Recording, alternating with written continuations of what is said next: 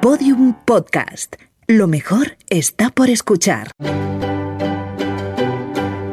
La escóbula de la brújula. Podium Podcast.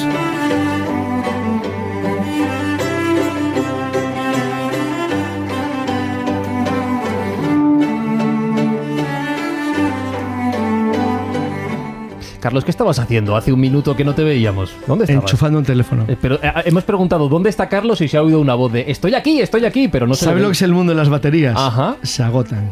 Eh, ¿Y la tuya, por cierto? Más.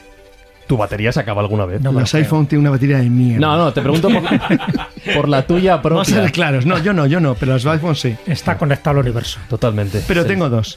Dos baterías tú. No, dos teléfonos. Ah, tienes dos teléfonos. No hay problema, tío. Madre mía, la multiactividad lo que hace. Bueno, pues aquí estamos. Voy saludando a gente. Juan Ignacio Cuesta, ¿qué tal? Hola, muy buenas tardes, aquí estoy, tomando el aire por estos aires madrileños. El aire bonito, el aire Sí, limpio, sí, sí. el aire se nota. Transparente. Eh, David Sentinella, ¿tu batería cómo está? Mi batería, bueno, como la de Carlos Canales, pero sin, ser- sin ser comprada, no sé, en el mercado negro o algo así. No sé qué le pasa a este hombre. Jesús ¿Un sistema Callejo. operativo así? Sí, Jesús Callejo, empezamos bien hoy, ¿eh? Empezamos bien, empezamos sí, cargados. sí, muy cargados energéticamente.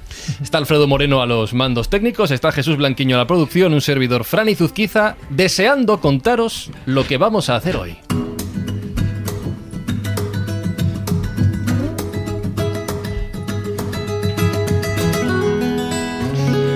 Hay un montón de gente al otro lado del cristal de la pecera. Estoy contando una, dos, tres, cuatro, cinco, seis personas y además saludan. Hola, ¿qué tal? ¿Cómo estáis?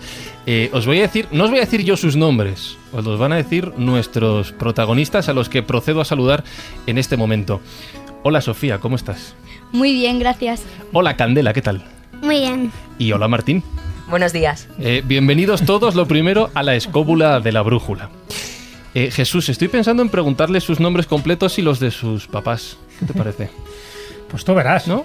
¿Crees que mejor que lo digan Eh, ellos? Yo creo que el apellido ya es una pista bastante significativa. Ah, vale.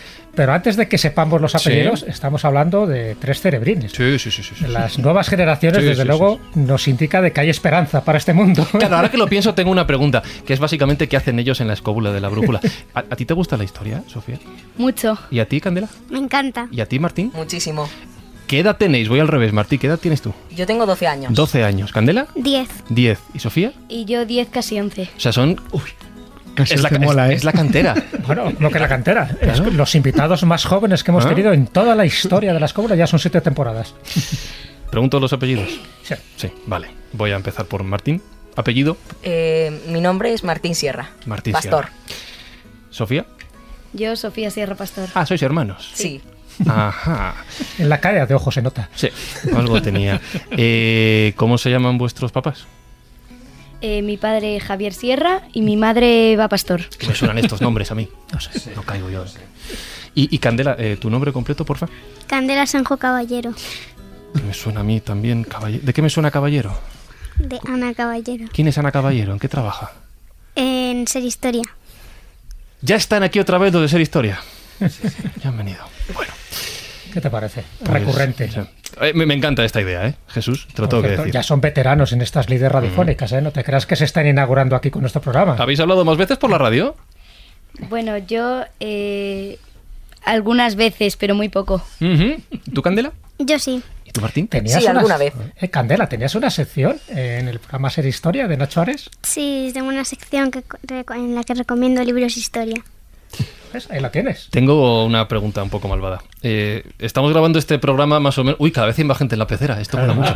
Eh, estamos grabando este programa más o menos a final de curso, ¿vale? No os voy a preguntar, pero ¿os han dado las notas? A mí me la dan el jueves. Te las dan el jueves. ¿Y a vosotros?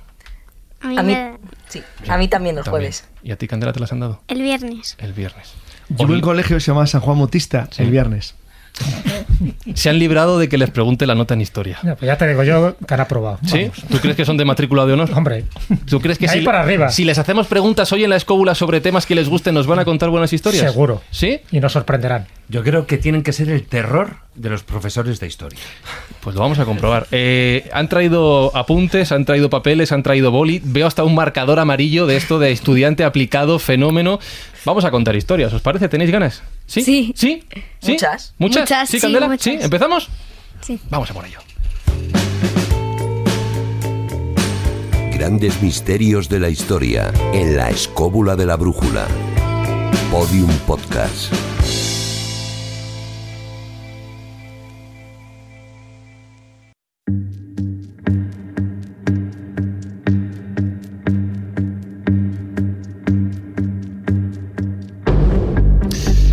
Profesor Callejo, mm, yo creo que deberíamos empezar con un tema sencillito. Sí, ¿no? yo creo que sí. Un tema un poco de introducción. Eh, La evaluación inicial, como nos hacían en el colegio, esto que no, no hay que estudiar para el examen y luego ibas y, y habías estudiado porque te daba miedo quedar mal. Eh, ¿Cuál crees que sería un buen tema para empezar? Pues fíjate que es que han traído temas muy variados. Mm. Estamos hablando de ufología, de Mm. la España mágica, Ostras. de criptozoología, Cuidado. de Egipto, Ajá. De desapariciones misteriosas. Yo con 12 años no sabía de estos, ni con 33 tampoco. Ya que se tú eres un millennial, soy es verdad. Ellos son mejores, sí. Pero yo creo que podemos empezar por ufología. Un Ufolo- tema sencillito. Vale, sí, Tema- manejable. Vale. Pues de estos que, que además levantan ampollas. Ajá, ajá. Que hay mucha controversia. No quieres meter a los niños en un lío. No, no quiero meterles en un lío. Vale, vale, vale, vale. Pero si hablamos de ovnis, Sí. si hablamos de aterrizaje Ajá. y si hablamos de estrellamientos, nos viene una palabra a la mente. Roswell. Roswellito. Y Roswellito, Sí, por cierto, es nuestra es la mascota. mascota que tenemos. Sí, señor. Porque El extraterrestre Carlos azulito. Canales estuvo en Roswell, estuvo en el museo y nos Y trajo unos muñecos El hinchables. extraterrestre azulito. ¿Y tú crees que es buena idea que nos hablen? ¿A, quién elegirías de los tres para que nos hable de Roswell? Pues hombre, mira, me está mirando ahí Martín. Ah, está. Yo, yo, yo, yo, levantando Vale. la mano. Bueno. Creo, creo que se lo sabe todo Roswell. ¿Sí? El antes, el durante y dónde ha ido a parar el, el cacharrito este que cayó. Roswellito no, que está con nosotros, tío. ¿Eh? El bicho, dirás. No, Roswellito ha sobrevivido, nave, sí, está en Escobulandia, pero... nosotros. Bueno. Martín, hablemos de un tema sencillito para empezar. Roswell. ¿Qué sabes tú de, de Roswell? Eh, bueno, en primer lugar, el, el caso Roswell Sí. sucedió el 4 de julio de 1947. ¿Qué fecha más buena eligieron para que se estrellara el ovni? Cuenta, cuenta un poco. Oye, ¿por qué el pasó? 4 de julio? La pregunta para empezar ya. Bueno, el 4 de julio, porque ahí fue donde se estrelló. Ah, ya está. Eso, Se me pasaban por aquí y se la pegaron. en el periódico. Claro. Aunque en realidad la primera reseña de Roswell salió en el periódico local, en el Roswell Daily Records, el 8 de julio del 47, Ujú. En el que el titular decía RAF captures flying saucer on ranch in Roswell region. Ostras. ¿Tú, tú ¿eh? entiendes eso, Va a un Martín? colegio bilingüe. Hombre, ¿eh? por supuesto. ¿Cómo que por supuesto? ¿Qué Oye, ¿por qué? eso? En serio, ¿por qué el, el día de la fiesta nacional de Estados Unidos? Pero déjale que traduzca. Deja, que- traduzca. Primero está haciendo un pequeño resumen. Claro, déjale que lo cuente. ¿Qué significa eso que has dicho? Eh, lo que significa es eh, que la RAF, o sea, la Roswell Army Air Force, eh, captura un platillo volante. Ahí no se habla de ovnis, ahí se habla todavía de platillos volantes. En un rancho en la región de Roswell, en una granja. Y además dice platillo volante. Hmm. Pero creo que al día siguiente, como que la Fuerza Aérea Norteamericana no estaba muy de acuerdo con eso y empezó a hacer algo ahí, ¿no? Claro, el día siguiente volvieron a sacar otras noticias en otros periódicos desmintiendo eh, lo que habían dicho. Que eso fue un globo meteorológico que se estrelló y que se cayó y... Que Y ahí no- quisieron tapar ya el asunto, ¿no? Sí, quisieron taparlo. Pero según tú, ¿qué pasó ahí? Eh, bueno, hay otra evidencia que es que eh, cuando se estrelló se encontraron cuatro cuerpos. Tres sin vida y uno todavía vivo. ¿Cuatro cuerpos humanos o no humanos? Eh, los rasgos eran parecidos a los de los humanos, pero los ojos eran más grandes, la- los dedos más largos, eran... Eh, mm, eso de es una- raro, ¿no? Sí, de una estatura de 1,20 más o menos. Uh, Y no eran niños. No, no lo eran. ¿Y qué pasó? Cuéntanos un poco para los que no sepan qué ocurrió Bueno. dentro de la, de la teoría oficial. Eh, también el gobierno americano hizo unas grabaciones con, eh, con, con una autopsia, aunque en realidad esa autopsia fue falsa. Fue una falsificación que se hizo para, para desmentir un poco. Para... Pero eso salió muy tarde, ¿no? En el Ajá. año 1995. Sí, eso salió ya muy tarde. ¿Y, y, y qué hicieron con Roswellito y sus hermanos y la, el platillo volante y todo eso? ¿Dónde los metieron? Eh, se supone que en el área 51 con los restos del platillo volante. Ajá. Pero yo no creo que esté ahí. Ah, no. No. ¿No? ¿Dónde crees que está tú? Si hay- Cuéntanos, si hay, cuéntanos. si hay un área 51, tiene que haber 50 por debajo y otros muchos por arriba. Con lo cual, eh, que el gobierno americano lo ponga tan tan señalado como es en el desierto de White Sands, eh, es un poco extraño. Y además, bueno, además es que en el Área 51 es uno de los sitios con mayor seguridad del mundo. Eh, los guardias tienen derecho a abrir fuego contra quien supere el perímetro de seguridad sin tener ningún problema. Pero si ahí no esconden el ovni, ¿por qué tanta seguridad? ¿Porque esconden otras cosas de especial importancia? No tiene por qué, puede ser solo una tapadera. Ah, puede que esté en una, en una base bajo tierra. Mm. Y si no está en el área 51, según tú, ¿dónde estarían esos restos del platillo volante? Pues supongo que en una, ba- una base bajo tierra para que para esconderlo, sobre todo de si alguien quiere robarlo que sea difícil de acceder, Mm. porque al fin y al cabo si, si tiras algo, un dron o algo eh, sobre el área 51, pues puedes Sí. encontrar cosas. Entonces, cosas, Cosas que no interesan que se sepan. cosas que no interesan que se sepan. Pues qué interesante. A mí me está dejando sorprendidísimo. Claro, fíjate, fíjate lo que sabe. No, sabe, yo, yo estoy aprendiendo de él. Venga, esto como es muy buen millennial. igual se trata de un juego. Ajá. Eh, White Sands está muy al sur de- del área 51. White Sands está en, la frontera entre Nuevo México y México, es Arenas Blancas, y es el polígono de pruebas de la Northrop. Es una zona enorme que está cerca de la frontera mexicana. En cambio, el área 51 está en Nevada, está muy al norte. Hay una Ah, enorme sí. diferencia. Está, Sí, perdón, La diferencia eh. es como en Madrid al País Vasco, es Sí, inmensa. en el desierto de Nevada, en el claro, desierto de eh, Nevada. Exacto. Entonces, el área 51, es decir, lo que es el, el perímetro, es muy grande, es verdad, es como el tamaño de Asturias, más o menos. Pero White Sands, que es un polígono de pruebas del ejército americano, original de la Northrop y luego de la USAF, de la Fuerza Aérea Americana, que está junto a la frontera americana, a la frontera de México, es, es Arizona, es muchísimo más abajo, y tampoco está cerca de Roswell. Roswell ¿Sabes, ¿Sabes lo que ha pasado, Carlos? no es una triangulación, es que es un detallito. Que nuestro invitado Sí, sí, lo sé. lo sé. Además, le gusta mucho todo lo que es Claro. la investigación del fenómeno. Es que me da cuenta. Y ha saltado de, de un desierto a otro. Claro, me he dado cuenta de ese detalle. Entonces, es importante porque has dicho una cosa interesantísima que deberías, bueno, ajustar, porque a los oyentes, cualquiera que haya escuchado, ya les has dejado con una duda. De hecho, si es el área 51 es porque hay 50. Claro. Mm. Oye, no es ninguna tontería. ¿Qué, ¿Quieres creer que nunca lo había escuchado? Y a lo mejor hay un área no está mal, 52. no está mal. O, o, cincu- Claro. o 49. No es ninguna tontería lo que ha dicho. Por eso. Es decir, ¿por qué 51? Es que es un detalle importante. Mm. Está muy bien pensado. ¿Tú crees que hay otras bueno. 50 áreas? ¿Que hay otros 50 Está muy lugares donde esconden cosas en Estados Unidos y no nos lo han dicho? Pues yo creo que sí. ¿Tú crees que sí? Mm, vale. Oye, ¿qué opinas de.? Hay una teoría que dice que de- a partir del año 1947, que es cuando oficialmente empieza la, la era de los ovnis, no empieza con Roswell, sino más bien con Kenneth Arnold, Casi igual. antes. Pero en el año 47 empieza esto. Parece que a partir del año 47 la tecnología de Estados Unidos eh, como que se desarrolla muchísimo. Y algunos dicen que tiene que ver precisamente con la tecnología que capturan de estas naves. Por ejemplo, el microchip, por ejemplo, el transistor, por ejemplo, el rayo láser. ¿Tú qué opinas de eso?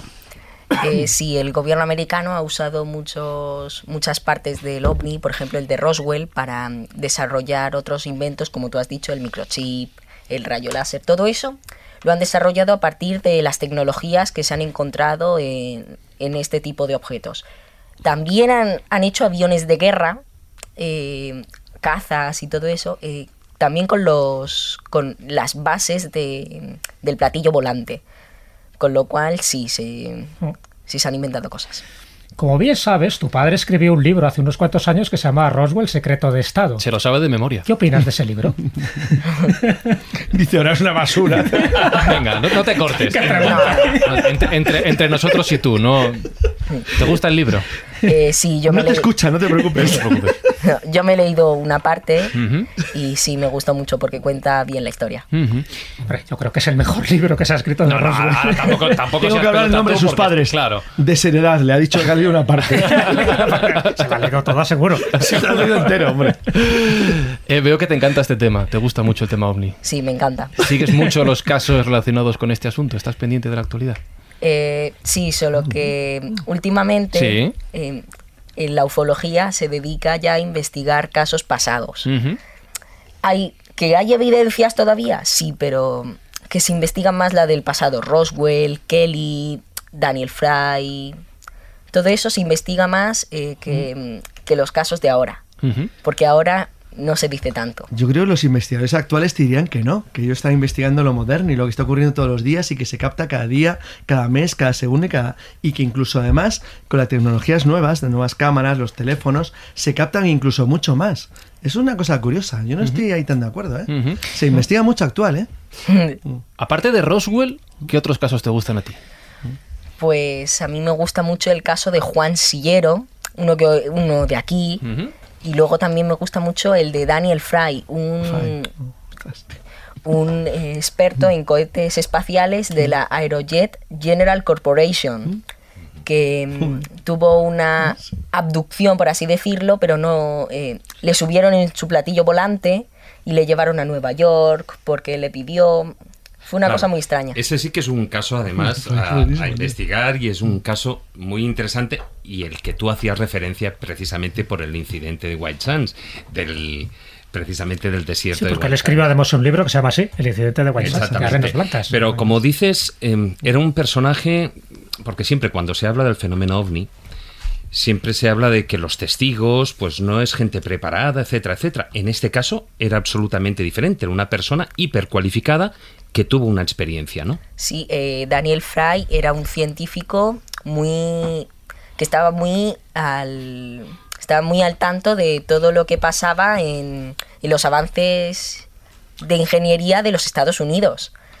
Claro, por- propulsión, porque ¿no? trabajaba- Con combustible líquido del momento, o sea, Sí. que era de los que más enterado estaba de lo que pasaba en el cielo. Sí, trabajaba en la Aerojet General Corporation, como he dicho. Y esta era una de las compañías de diseño y construcción de motores más importantes del mundo. Claro. Con lo cual, O sea, que hablamos de un testigo cualificado sí, mucho. y, y es más que testigo, porque al final eh, le meten en un platillo volante. Sí, sí. ¿Y cuándo ocurrió? ¿Qué día? Es, eh, eso ocurrió también el 4 de julio. Anda. Por Dios. ¿Qué pasa el Ay. 4 de julio? Ay. Pues Solo- que es el día de Estados Unidos. Solo que tres, días, eh, tres años después, en 1950, Claro. en un pueblo que está a 300 kilómetros de Roswell, 296 exactamente, que se llama Las Cruces.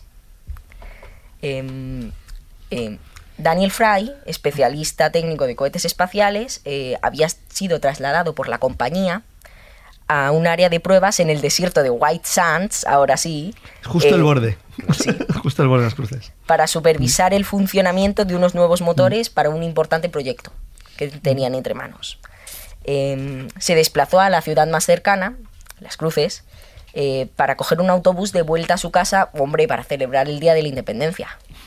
Em, pero perdió el autobús.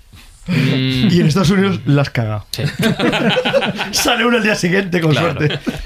Sí, y Bueno, pero eso cogió, me dio oportunidad, yo creo que para algo importante. ¿Qué le pasó? y cogió una habitación en un pequeño hotel. Em, el aire acondicionado estaba roto ese día. Claro, y en julio creo que hacía calor, ¿no? Claro, entonces En la, West Sands, 50 grados, tío.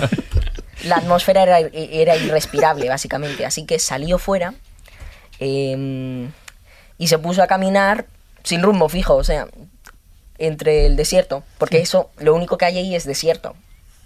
Eh, Pudo observar una zona oscura en el cielo que se iba acercando más y más, eh, que descendía rápidamente y en el más absoluto de los silencios.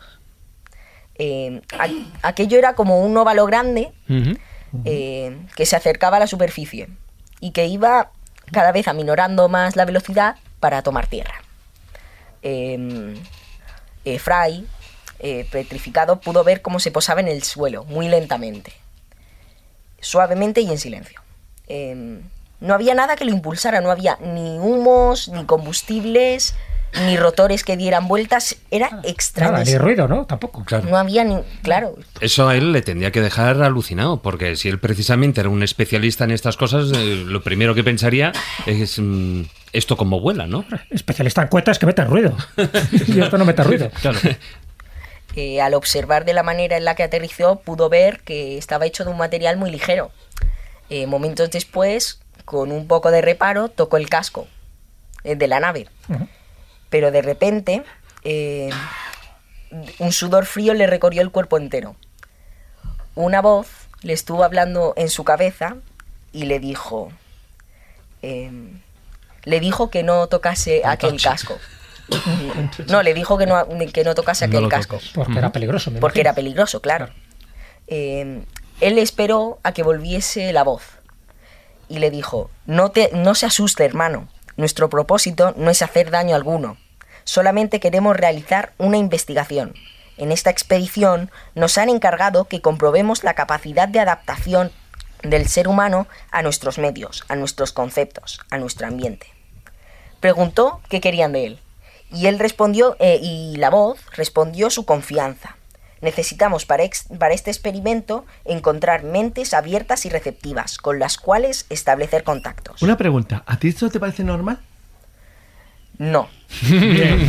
Bueno, respuesta correcta. Yo creo que a nadie le parece normal que no. que a un ingeniero Sí, sí, pero, de, a de ver, este ¿qué, nivel. qué es lo que no te parece esto. normal? No, no, lo ha dicho muy bien. Sí, sí, pero espera. Sí, eh, Ha sido claro. que eh, esto de... Puede ser cierto, yo no digo que no sea cierto, pero esto de que te digan que no te asustes, no te vamos a hacer daño, eso queda un poco... Y que hablen tu idioma. ¿Has visto Mars Attack? Eh, no, eso no lo he visto. Bueno, Oh. Cuando la veas lo entenderás. Venimos en son de paz y luego te ponen un rayo láser así. Es Sí. la primera ¿En qué termina? Sí, ¿En qué sigue. termina Acaba, acaba, este- acaba. este A mí me tienes enganchado. Sí. ¿Cómo? Y luego sacamos conclusiones. Exacto. exacto. eh, le preguntó la voz que si aceptaba eh, eh, que si aceptaba su confianza Sí. y le dijo que sí, que aceptaba. Eh, ¿Quiere ver el interior de la nave? Le preguntó. Hombre, pues, pues sí. Pues sí. pues sí. Eh, Mira no, que si dice que no, se Fry, acaba el caso. Fry, eh, Fry no respondió. Estaba, pens- estaba decidiéndose entre el interés científico, el, esceptici- el escepticismo y el temor. Mm, claro. Con lo cual, Es verdad que el miedo acojona, ¿eh? Hombre, yo, yo estaría. que ¿Tú saldría habrías Que corriendo. esto es muy fácil, pero es muy Claro. fácil decir aquí, entre, aquí en la radio. Es, buena, luego- pregunta, buena pregunta la de David. Sí, ¿Tú sí, habrías sí, dicho sí. que sí a entrar en la nave? hubiera hecho una pregunta antes, ¿Cuál? que es la que hace Daniel Ajá. ahora mismo. Ah, que es, eh, preguntó si se podía dejar ver lo que le estaba hablando. Y le, y le respondió que no, que todavía no había asimilado el aire y el clima de la atmósfera. Con lo cual no salió. Entonces tú dices que no. Tú ahí te echas para atrás. ¿No? No, Tú dices que sí. hombre. Ah, vale. Curiosidad va muy lejos. La curiosidad es lo que gana siempre. Eh, se abrió una pequeña compuerta en el óvalo y entró. Él entró. Hombre, es que se le abre una compuerta. Eh, entró casi sin pensarlo. Cuando volvió a pensar otra vez, ya estaba dentro. Eh, la sala que había ahí era como una especie de... Era como un salón nuestro, solo que con muy poca decoración. Eh, la voz le respondía a los pensamientos que tenía. Ya sé que la decoración no es como las suyas, pero es la necesaria para esta función. Y ahora, hermano, comencemos la experiencia. ¿A dónde quiere ir? ¿A Nueva York? Tan solo tardaríamos media hora en ir y volver. A Nueva York. Eso es poder. Bueno, también. ¿eh? Hombre, primero la telepatía. Ahora, me parece mucho media hora, ¿eh? A mí también, ¿eh? Muy lento, ¿eh? No, eh, Fray eh, Daniel hizo los cálculos y desde donde se encontraban en las cruces haría falta una velocidad de 14.000 kilómetros por hora Es lo que tienen estos platillos. Nada, es el tren. Lo mínimo. para hacer tal recorrido en el tiempo que había dicho la voz. Eh, Daniel protestó que no sabría si era verdad porque no lo podría ver. Si Claro. Claro. claro. Le dijeron, mira por la ventanilla. claro, de truco. te- no había ventanillas. Ah, bueno, pero te- algo te hacen, seguro. No, no, pero sí que hubo un truco. Sí, vas, a, Ah, vas a notar cómo hacer. ah, ¿Cuál, fue el truco? Sí, eh, pero de repente la puerta por la que había entrado se convirtió completamente transparente, como si no estuviese. Ah, Había truco. Es una realidad daimónica. Ahí está. Pronto es físico como es invisible. Sigue, sigue, Martín. El movimiento de la nave era casi que no se, not- er- er- no se notaba, Ajá. porque era de un material tan ligero que no se notaba. Como, como antes, como antes, lo que dije antes. Sí. Eh, cada vez que se iba alejando más, eh, el cielo se iba oscureciendo cada vez más, lógicamente.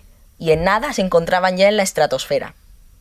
Por el color del cielo y por el tipo de atmósfera, porque ah, supongo que habría unas pantallitas que lo dijesen, Fry eh, lo, lo supo. Em, cuando empezó a, a descender, vio las luces de Cincinnati. Eh, y minutos más tarde, los inconfundibles perfiles de los rascacielos de Nueva York. Em, la voz dijo, daremos una vuelta completa por la ciudad y disminuiremos la velocidad a mil kilómetros por hora para que pueda disfrutar del panorama. Lógicamente, porque si vas a 14.000 kilómetros Fue, por fue un hora, detalle, ¿no? claro, no te, no te ¿Se, enteras. ¿Se identificaron en algún momento estos seres, esta voz? ¿De dónde procedían? Eh, no. No, le dejaron ahí en la duda, ¿no? A Sí. Daniel Fry. Sí, eh, la nave estaba en completo silencio, mientras Daniel observaba la ciudad de Nueva York. Es hora de volver, hermano. Quiero decirle que me llamo Alan y que estoy satisfecho con sus reacciones y que me gustaría ponerme en contacto con usted pronto. Le dejaremos en el mismo sitio donde le recogimos. Y recuerde que esté donde esté, si me llama podrá escucharme. Me metí en su cabeza hace tres noches. ¿Recuerda? Cuando no podía dormir. Alan, la voz, le dijo que, que no había reconocido que no había reconocido hasta entonces. Era, eh, bueno, perdón, que Fry, cuando giró la cabeza para bajarse, vio un, un logotipo eh, muy extraño que Alan le dijo. eh, eh, le- bueno, le contó que cualquier humano hubiera reconocido dicho símbolo. Era un árbol con una serpiente alrededor. Ah. Sí, parece un caduceo. Sí. Eh, le contó que eso es así gracias a que sus antepasados muy, muy anteriores y muy avanzados eh, procedían de la Tierra y que tuvieron que emigrar eh, por rivalidad de- y por disparidad de opiniones. Así que Y ahí se quedó. Daniel bajó de la nave Ajá. y se quedó eh, en la butaca que había en su habitación pensando durante toda la noche. Normal. Hombre, claro. Un poco me parece a mí. Sí. Luego, luego hizo entrevistas y, se- y, y entrevistó a expertos del tema y le preguntó, porque eso no era normal.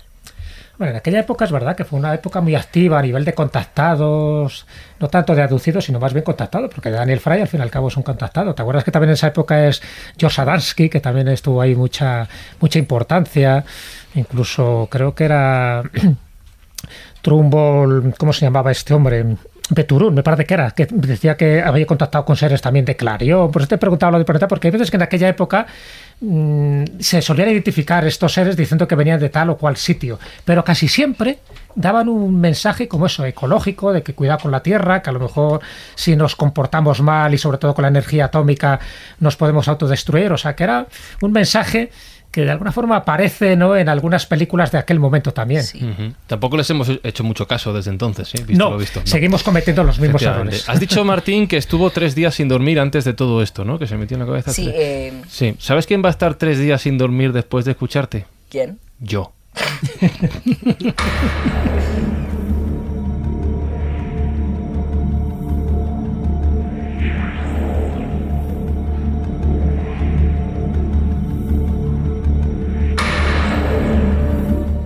Juan Ignacio. Verás, Martín, te voy a contar una historia que aquí todo el mundo la conoce, pero tú no la puedes conocer porque eras muy. no estabas en el mundo en aquel tiempo. Yo, en mi juventud, tenía yo 18 años, conocí a un señor que se llamaba. Siglo Fer- XVII. Cállate, hombre. Conocí a un señor que se llamaba Fernando Sesma, con el que teníamos unas reuniones en un lugar que creo que has oído hablar de él, que se llamaba La Vallela Alegre. Era entonces los sótanos del Café León, que estaban en la calle de Alcalá, justamente enfrente de donde hoy día está el Ayuntamiento de Madrid. Y allí nos juntábamos porque todos estábamos absolutamente convencidos de que habíamos contactado con un hombre, mm, no, con un ser, con un ser de, de otro planeta, que se llamaba Saliano.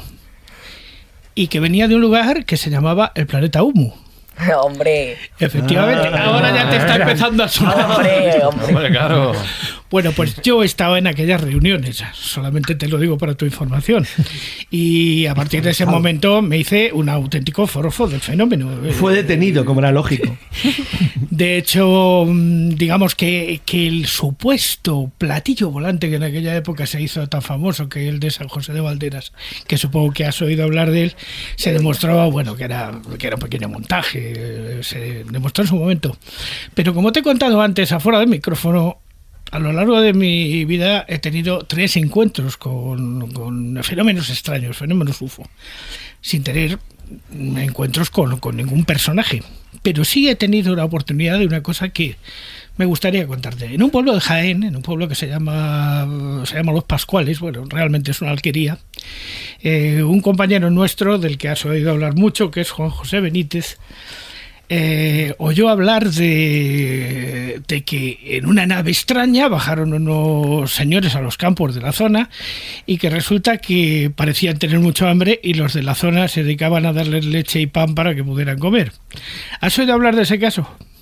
Eh, no, no, no. Ese no. Pues es, es, uno de los casos menos tratados. Para que veas que no solamente es Roswell y en, en otros sitios, sino que aquí en España eh, es una zona donde hemos tenido muchísimos habitamientos de este, de este estilo, caso Millares, eh, caso Millares, por ejemplo, o cualquiera de los otros casos, caso de Jesús Jofre Milá. Antes me contabas, por ejemplo, de Montserrat, de Grifol, eh, en fin. Eh, ¿Tú qué opinas de todo esto? ¿Qué opinas? ¿Cómo, ¿Cómo ves tú hoy día desde tu óptica la ufología en España? Eh, bueno, al igual que en Estados Unidos, Nuevo México, España es un, es un país con mucha evidencia ovni. Por ejemplo, el caso de Próspera Muñoz en Jumilla, el de Juan Sillero en, en Guipúzcoa, eh, eh, no, perdón, en Vizcaya, en Vizcaya, Vizcaya. perdón. Eh, todo eso es muy eh, Galdar, por ejemplo, también en las Islas Canarias. Las Islas Canarias son es un archipiélago que con mucha evidencia ovni. Ha, ha habido muchos avistamientos y, y evidencias. Otra vez, eh, mucha gente ha sido contactada. Entonces, bueno, bueno, bueno es... de dos casos ufológicos que hemos comentado, uno clásico que es Roswell, el otro menos conocido que es Daniel Fry, yo creo que es el momento ¿no? de indagar en otros misterios, pero también sí. hay un misterio clásico recurrente, cada cierto tiempo aparece alguna noticia, el que tiene que ver con desapariciones, no desapariciones en tierra, sino más bien en mar. Y hubo incluso un libro famoso de Charles Berlitz que ya le puso nombre ya que Candela se está riendo porque sabe para quién va esta pregunta. Ahí ha tocado. Y el nombre que le puso fue el Triángulo de las Bermudas. ¿Qué tiene de triángulo, qué tiene de desapariciones y qué tiene de misterio? Cuéntanos un poco. El Triángulo de las Bermudas es un triángulo en el mar que está entre Miami, en Florida, entre Puerto Rico y entre las Islas Bermudas. Entonces, eh, durante los últimos siglos, eh, aviones y barcos han desaparecido en esa zona y pues como que la gente está súper asustada con ese tema. Uh -huh. La mala reputación del Triángulo de las Bermudas comenzó con Cristóbal Colón, que según sus anotaciones, el 8 de octubre de 1492, eh, su brújula empezó a, a, fallar y mostraba lecturas extrañas y era cuando estaba pasando por esa zona. El barco no desapareció ni pasó nada, pero la brújula empezó a fallar y en medio de la noche vio como una luz extraña, entonces toda la tripulación abandonó el barco para volver hacia España. Estas y otras supuestas eh, incidencias dieron uh -huh. lugar al mito de que las brújulas siempre se estropean en el Triángulo de las Bermudas. ¿Pero lo que desaparecen son barcos o también aviones? Eh, barcos y aviones. ¿Las, las dos cosas? cosas? Sí. Eh, bueno, la leyenda moderna sobre el Triángulo de las Bermudas no comenzó hasta los años 50, sobre todo con un artículo escrito por Edward Van Winkle Jones, que fue el que se dio cuenta de que al unir los puntos eh, se formaba un triángulo que, en el que pasaban cosas extrañas. Y Jones informó sobre varias, muchas eh, apariciones sobre eh, varias apariciones de barcos en el Triángulo de las Bermudas, advirtiendo de que pues ahí pasaban como cosas misteriosas. Y además de los aviones comerciales, eh, Star Tiger y Star Ariel, que se esfumaron el 30 de enero de 1948 y el 17 de enero de 1949, eh, fueron en total 135 personas las que desaparecieron en esa zona. Las palabras de Jones fueron, eh, fueron engullidos sin dejar rastro. Desde, desde 1840 hasta 2017, ha habido 32 barcos que han desaparecido en esa zona. 32 barcos. Vaya. Muchos barcos, ¿no? Bueno, me estás dejando impresionada porque Sí. no estás leyendo. No, nada, nada, nada, ninguno, ninguno. Sigue, sigue. Impresionante. 32 barcos. ¿Y muchos aviones? ¿Sabes cuántos aviones? Aparte de eso. Eh, 32 barcos y aviones. ah, y aviones. Bueno, Vale, yo que he todo. pasado tirando las Bermudas constantemente lado a lado durante los últimos 10 años. De norte a sur, este, oeste, norte, sur. Y, y no te ha pasado nada, ¿no? No. Ah, Creo que no, no sé si me ha pasado algo. ¿no? Ahora Venga. entiendo algunas Ahora, cosas. Sí. eh, es importante decir, eh, tienes que pensar una cosilla que es importante decir. Fíjate, porque como es un sitio muy amplio, mucho más grande de lo que parece, si lo ves en un mapa es enorme. Es Sí, enorme, esta pues mañana lo he buscado en Google Maps. Claro, es muy grande. Si te das cuenta que es enorme, es mucho más grande de lo que parece simplemente cuando lo dices. Dices, bueno, de Miami a Bermuda, de Bermuda a Puerto Rico. Tú lo ves luego en un mapa y dices, ostras, esto es muy, muy grande. Entonces, realmente, a ver, mi pregunta, porque tú veo que lo has leído y te. Bueno, ni una nota, ¿eh? No, no, no, Impresionante. se- lo sabe de memoria. No, pero, pero no con, con pinta de No, la ampollona que lo dice no, lo está como yo de como cole. si no, no, nada. no, no, esta lo sabe, Sí. esta se lo ha leído, ¿verdad? Esta lo ha captado. Es decir, como, como te lo conoces muy bien, venga, tú es, es una chorrada, porque si nadie lo sabe en el mundo, supongo que tú y yo tampoco, pero Si no lo sabes tú, luego le devolvemos la ¿tú, pregunta a Carlos. crees- ¿eh? ¿tú No qué crees que puede ser? Venga, ¿qué crees que puede ser en la cosa? He decidido hablar ahora. Claro. De las Claro, teorías, Bermudas. Ahí está, venga, siempre eh, yo, mi padre me ponía como unos documentales sobre alienígenas y en uno había hablado del Tren de las Bermudas. Se creía que había como un túnel de, eh, en- que chocaba contra el, como el suelo y que los alienígenas iban de las estrellas al mar de las estrellas. Eso obviamente no me lo creo. No te lo crees. Pero vale. luego, em, Sofía, por ejemplo, me dijo que había científicos que creían que había como rocas magnéticas, magnetita, en el fondo del mar. Entonces, pues que eso podía haber sido una de las causas de la atracción a los barcos.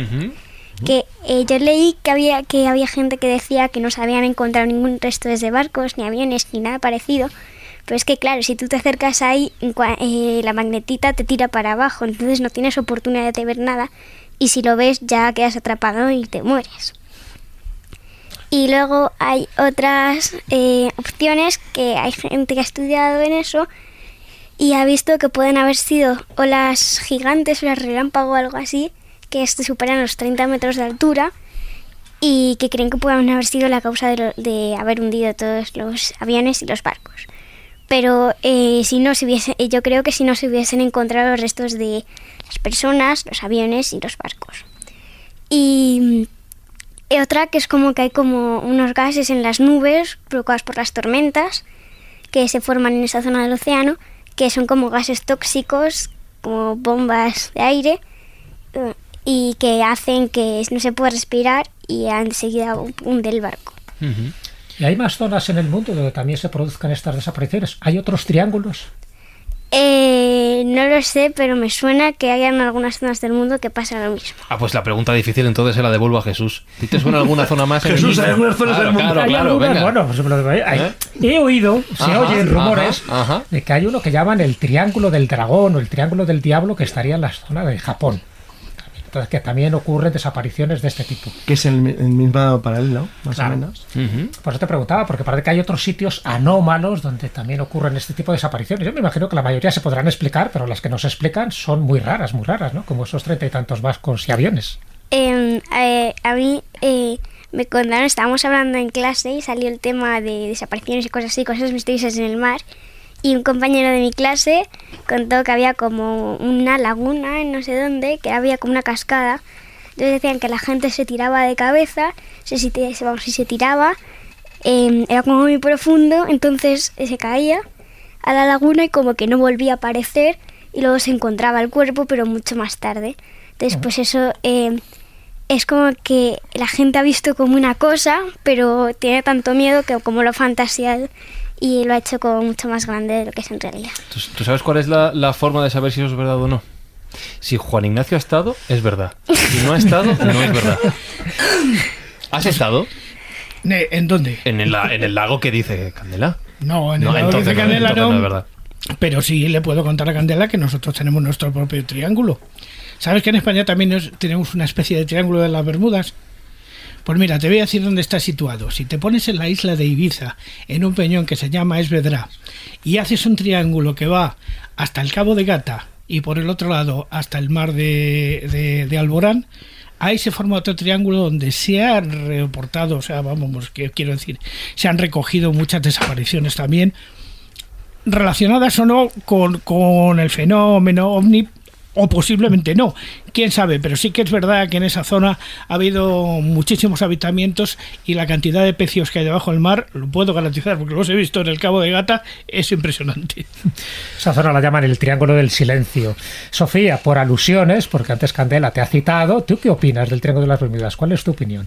Bueno, desde luego, eh, también lo que contó antes Candela de que podría haber un túnel, yo tampoco creo que me lo crea.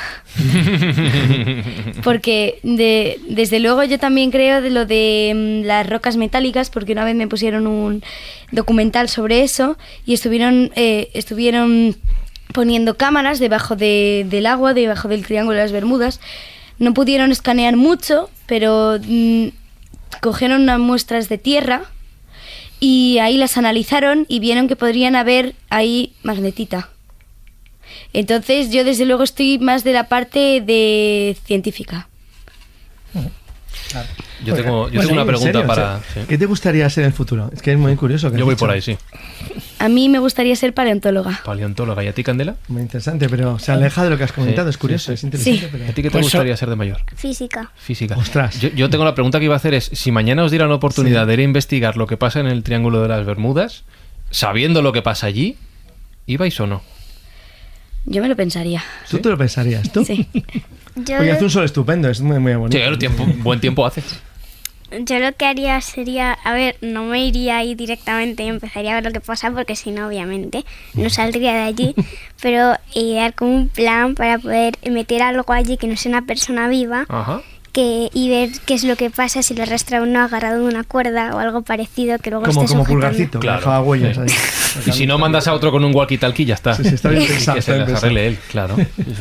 ¿Más preguntas para los expertos o cambiamos de tema? Hombre, yo creo que además, No. como Sofía ha dicho que de, de mayor quería ser paleontóloga, Es que, es que esto Bueno, es yo- cosa eso ya da de- mucho juego. Yo Bueno. a Sofía, yo a Sofía le diría que está en la tierra perfecta para ser la mejor paleontóloga del mundo, porque Sí. posiblemente los restos más importantes de todo el mundo los tenemos además no muy lejos de aquí donde estamos. Es verdad. Suelen estar en la provincia de Madrid, ya los conocerás, el Cerro de los Bueno, Batallones. bueno, bueno, y en Teruel, ¿eh? Eh, Y en Teruel, sí. Pero vamos, el más importante es el Cerro de los Sí, sí, Batallones o el Monte Judes, eh, en la provincia de Zaragoza, ya lindando con la provincia de Guadalajara. Pero aquí en Madrid tenemos uno extraordinario, lo único que está enterrado. Y eso a lo mejor no lo sabes. Está enterrado debajo del parque de la Warner.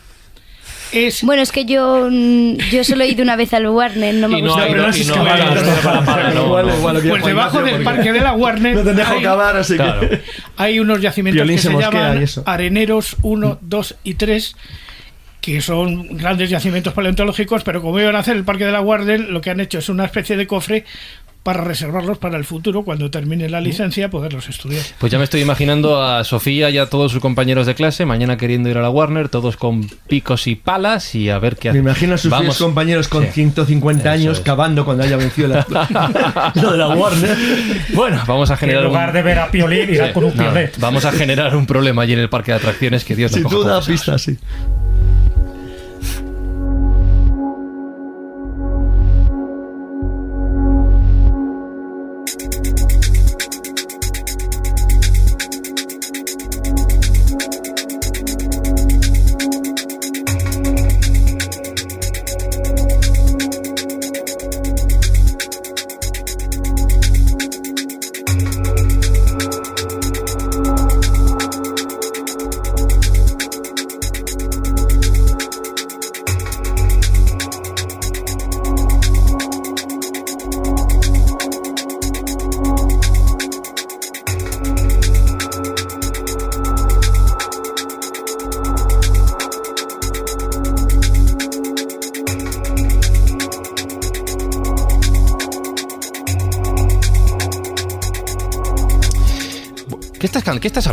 Carlos? Que estamos escuchando. sí, Hablaban de algo que no voy a contar todavía que da mucho miedo. Sí, bueno, no, pero le podemos preguntar Bueno, a Sofía por el ello. hombre polilla. El hombre polilla, vale.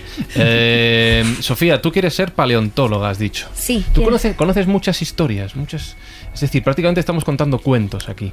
¿Tú podrías contarnos muchos cuentos hoy? Porque le voy a preguntar al profesor Callejo que te, que te diga uno. Así que le puedes soplar ahora mismo cuál te gustaría contar. Pero depende de qué Lo que, tipo tú, de cuentos. lo, lo que tú quieras, luego la prueba o no, tú verás.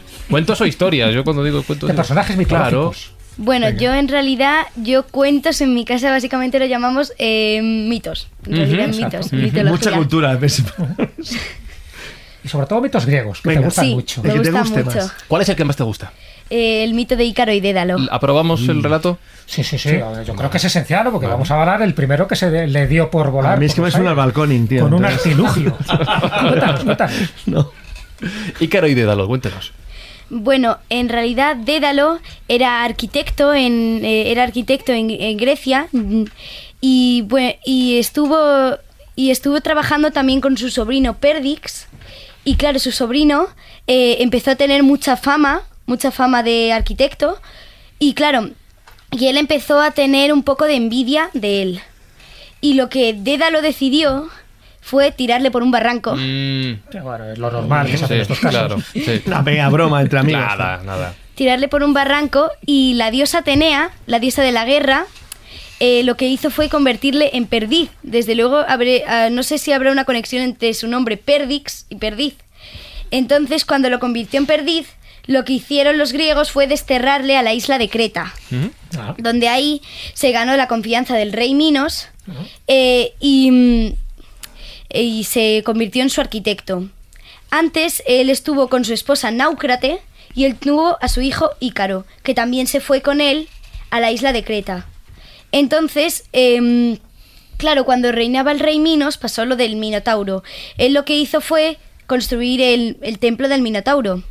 Y claro, eh, para la sorpresa del rey Minos fue que mm, Dédalo le facilitó el ovillo a Ariadna. Entonces él en realidad fue el que le dio el ovillo para que se lo diese a Teseo.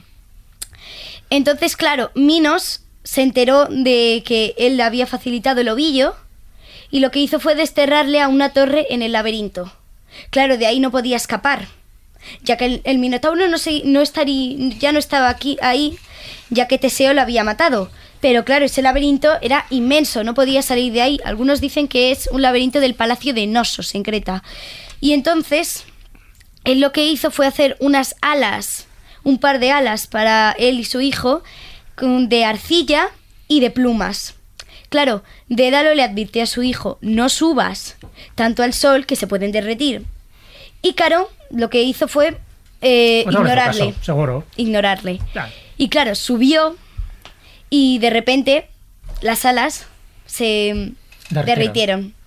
Entonces, claro, eh, cayó al mar y lo que hizo Dédalo fue recoger el cuerpo de su hijo y dejarlo en orillas.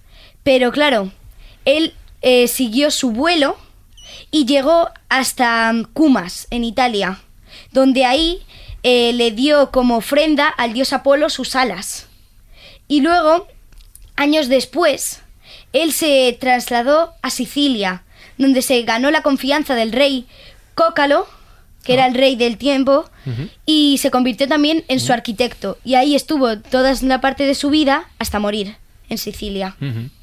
Eh, voy a contar una, una intimidad. Me, me gusta mucho hacer esto, ¿vale? Y perdóname que lo haga. Voy a coger los apuntes que ha traído Sofía, porque han traído todos sus apuntes. Esto es para los escobuleros. Porque alguno estará pensando, lo está leyendo. Hemos dicho que no. Os voy a leer lo que tiene apuntado Sofía, ¿vale? No es bueno, más que son esto. recordatorios. Nada. Dédalo, hijo de Eupálamo y Alcipe. Su esposa fue Náucrate.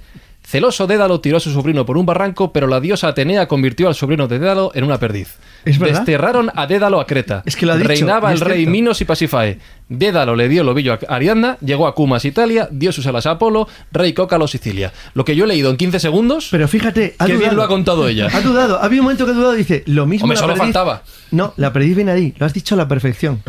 Sí, según la griega, la perdiz nace ahí. Sí, porque yo estuve el verano pasado en Sí. Creta porque se lo pedí Ala, a mis padres. Ujú. Entonces, la verdad, estuvimos. Jesús, experto en Creta. Di algo. yo, yo experto en Creta. No está en Creta, empezando por ahí. Ah, sí, joder. No está. Perdón, no está en Creta. Creía que sí. Daba por hecho que sí. Pero claro, Dédalo, tú lo has dicho, era arquitecto, era arquitecto, en fin, le llama a Minos y una de las cosas que él hace es construir ese laberinto. Sí. Y ese laberinto Porque se él había construye, oído la fama claro, de Dédalo. para algo en concreto, porque está muy relacionado con otro mito muy importante que es el Minotauro. Sí. ¿Quién era el Minotauro? ¿Por qué lo quieren cerrar ahí? ¿Y de qué se alimentaba? Bueno, eh, en realidad voy a empezar por quién era. Eh, su esposa Náucrate, bueno, en realidad el rey Minos em, lo que había hecho era coger un... Todo empezó cogiendo un toro que estaba destinado a una ofrenda para el dios Poseidón, el dios del, del, del mar. Y claro, eh, Poseidón se enteró y lo que hizo fue eh, como castigarle de una forma muy peculiar. Entonces lo que hizo fue que a su esposa, Pasífae, lo que hizo fue como echarle una especie de maldición. Y lo que hizo fue también eh, tener al Minotauro. Claro, él horrorizado, horrorizado de, eh, del aspecto de su hijo, él no quería no saber extraña. nada de él. él no quería saber nada de su hijo, pero claro, Bueno, es lo normal, ¿eh? lo que hizo en vez, porque todo el mundo habría oído esa historia de que su hijo era medio toro, medio humano, y eso podría eh, bajarle un poco su reputación.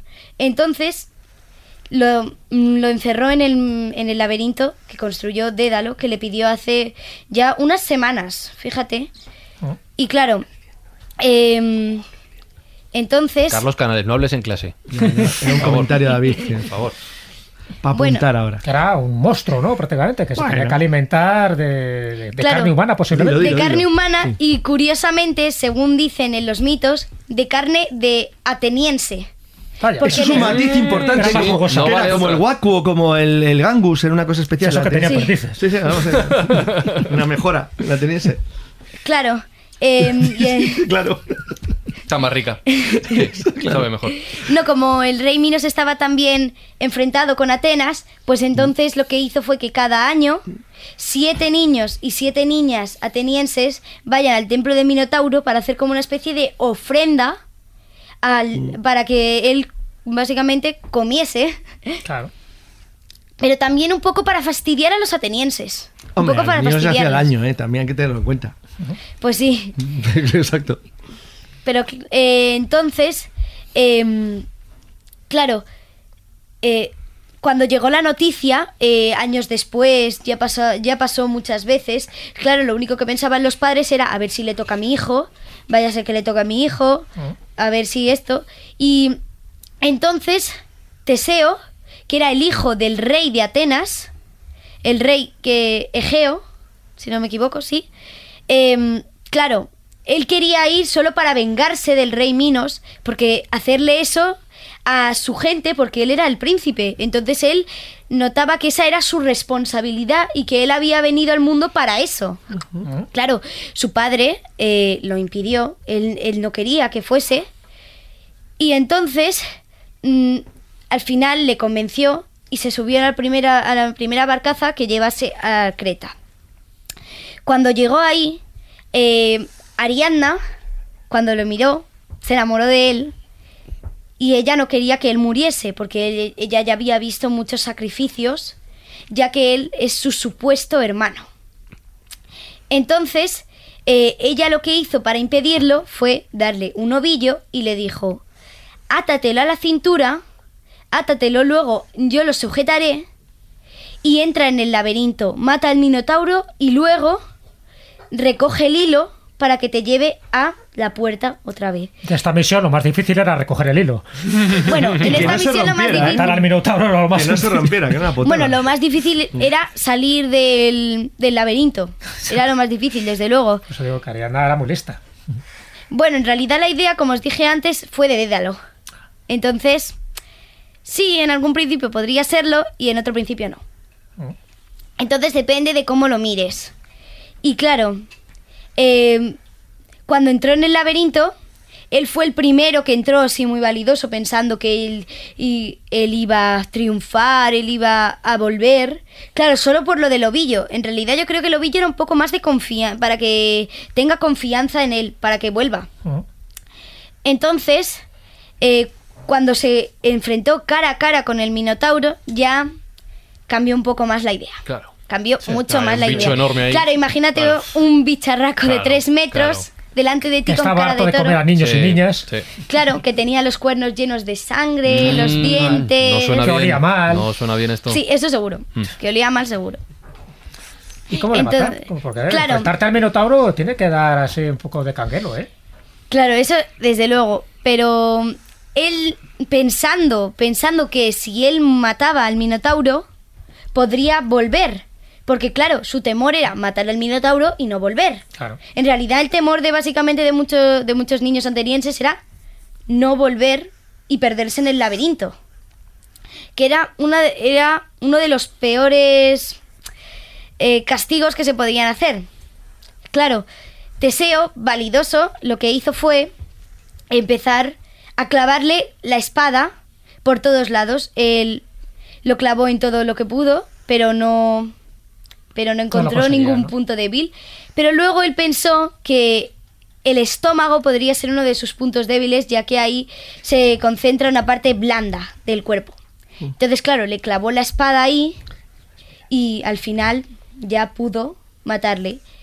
Y lo que hizo ya fue recoger el ovillo y, e irse con Ariadna con la, con la primera barcaza que llevase a Atenas. Claro, durante el camino pararon en una isla, en una isla que no menciona su nombre en el mito, eh, donde ahí podrían repostar, repo- repostar un poco eh, las provisiones. y víveres, todo. Sí, comida, claro. todo eso, sí. Claro. Entonces, a la hora de partir, Ariadna se había dormido y se había quedado en la, en la isla. Hay, algunas hay algunas mm, cre- creencias que esa isla era la isla del dios Dioniso, el dios del vino. Y lo que y algunas, alguna gente cree, hay otra versión de que ahí se perdió y se murió. Pero claro, la que a mí me gustaría contar es la de Dioniso, porque es al menos una de las más felices. Porque si no, Tú elige, elige la que quieras. Elige esa que es la mejor. La sí. historia es tuya. Ahí vino por medio. Claro. Entonces Dioniso, asombrado también por su, por su belleza, eh, eh, él se lo llevó al Olimpo y ahí tuvieron dos hijos. Claro, eh, Teseo cuando se dio cuenta que no estaba Ariadna, pues, claro, eh, llegó a Atenas eh, y él estaba muy entristecido, pero cuando estaba llegando, su padre, el rey Egeo, se, se tiró al agua para nadar, para ir con su hijo. Y desde ese día, por ese, por ese acto de amor que tuvo su padre, lo llamaron el mar Egeo. También tiene dos historias Ah. este, este mito y por eso me gusta mucho. Sí, porque explica además, ¿no? La- Claro, la te explica un poco también. Claro, te tienes que saber el mito del Minotauro para poder explicar por qué se llama el mar Egeo. Pues para eso estás tú, para Claro. contárnoslo, porque ahora seguro que muchos oyentes se han enterado por fin. Dicen, mira, yo toda la vida por el marejeo y ahora se han enterado de por qué se llama el Yo me he enterado ahora. No hay que irse muy lejos. Pero tú eres un millennial, Yo soy un millennial, he aprendido ahora, me lo, me lo acabo nada. de enterar. Eh, ¿Hay preguntas para la, la experta? ¿Alguna Estamos impresionados. Sí. Hombre, si no nos salimos de la isla de Creta, ya que estamos en la isla de Sí, Creta, sí. desde luego estamos impresionados tal como lo cuentas. Pero creo que ahí hay una cueva que dice que ahí nació Zeus, ¿puede ser? Sí, la cueva de Zeus. También llamada la cueva de Dicteión. Claro. em, Cronos, también hay un, hay un cuadro en el Museo del Prado que se llama Saturno devorando a sus hijos, pero Saturno se llama así en la mitología romana, que en realidad los romanos copiaron a los griegos. Solo cambiaron los nombres. desde Y los griegos aquí copiaron, a saber. A los egipcios. los griegos copiaron a los egipcios. ¿Y los egipcios? Este Heródoto. Así no, no terminamos. ¿Cómo era ¿no? Qué. Nada, nada. Pues eso, no lo sé. ¿Dónde Luego David los y yo te decimos que se sale de un laberinto. Vale. Te lo contamos luego. Bueno, volvemos a la cueva. Bueno, eh, yo estuve en esa cueva este verano y a mí me gustó mucho esa cueva. Y también porque me contaron la historia, mi padre me la contó y yo empecé a estudiarla un poquito. Y luego ya empecé a leerme ya libros enteros sobre ella. Entonces, eh, cuentan que, claro, Cronos le contaron que uno de sus hijos, uno de sus cinco hijos que ya había tenido, eh, iba a traicionarle y que iba a asumir el poder ¿No? entre los dioses. Bueno, en realidad ahí eran titanes, más que dioses. Entonces, claro, él lo que pensó, mm, desde luego, como un bárbaro, es comérselos. Y empezó Comerse a sus propios hijos. comerse a sus propios hijos. Ah, Sin importancia, tampoco creas que. Claro, su madre Rea, que digo, su mujer Rea, perdón, eh, ya estaba mm, muy decepcionada, bueno, estaba muy triste de que se comiese a sus hijos. Entonces ella pensó, estoy embarazada y Cronos no lo sabe, voy a irme a una cueva donde no se sepa dónde estoy y ella pensó, eh, y ella pensó en la isla, en una de las islas más remotas y que él nunca se imaginaría que escondería ahí un hijo a, a Creta. Sí, se fue ahí al Mediterráneo y dice hasta que no conoce nadie esta isla. Sí. Pues mira que no conocerlo un dios. Bueno. Entonces, ahí dio, eh, ahí dio a luz a Zeus. Y claro, ella dejó a cargo a Zeus de mm, a las abejas que le dieron de comer y a las ninfas. Entonces, ella volvió a mm, ella volvió a Atenas, que es donde estaba ahí Cronos, y entonces em, claro, le dio en vez del niño le dio una piedra envuelta en pañales y él se lo comió. O sea, que además de bestia, era tonto. Pues sí. Se mastica mal una sí. piedra, hay que tenerlo en cuenta que... Claro. No distingo una piedra. Sí, sí, sí. Bueno, eh, cuando es un día está igual, tío. Tampoco no- Estaba tostadito. No hay que ser puntillosos con Cronos, el pobre hombre. Bastante tenía con controlar el tiempo. Entonces, Que sí, que Sofía. Sí, sí, sí. Eh, claro, entonces cua- l- un- una cosa muy curiosa que me gustó mucho de este mito es que decían que las abejas hacían una danza especial que hacía mucho ruido para que los llantos del bebé no se escuchasen y Cronos no viniese a por él. Claro, yo cuando entré en esa cueva me encontré una, una cueva que básicamente no tenía estalagmitas, no tenía ninguna. Bueno, tenía algunas, algunas grandes, otras pequeñas, pero no tenía casi nada. Claro, yo me sorprendí un poco porque esa cueva estaba a la vista de todos, una- la entrada era enorme y por dentro se veía todo, la luz del sol, estaba en una cuesta, se veía toda la luz del sol. Había ahí también unos pasillitos, lo que es de donde podría haber algunas cámaras y eso, pero mm, no se han encontrado, o sea, por las referencias de la mitología, se ha dado a pensar que esa cueva podría ser la cueva en la que Zeus nació.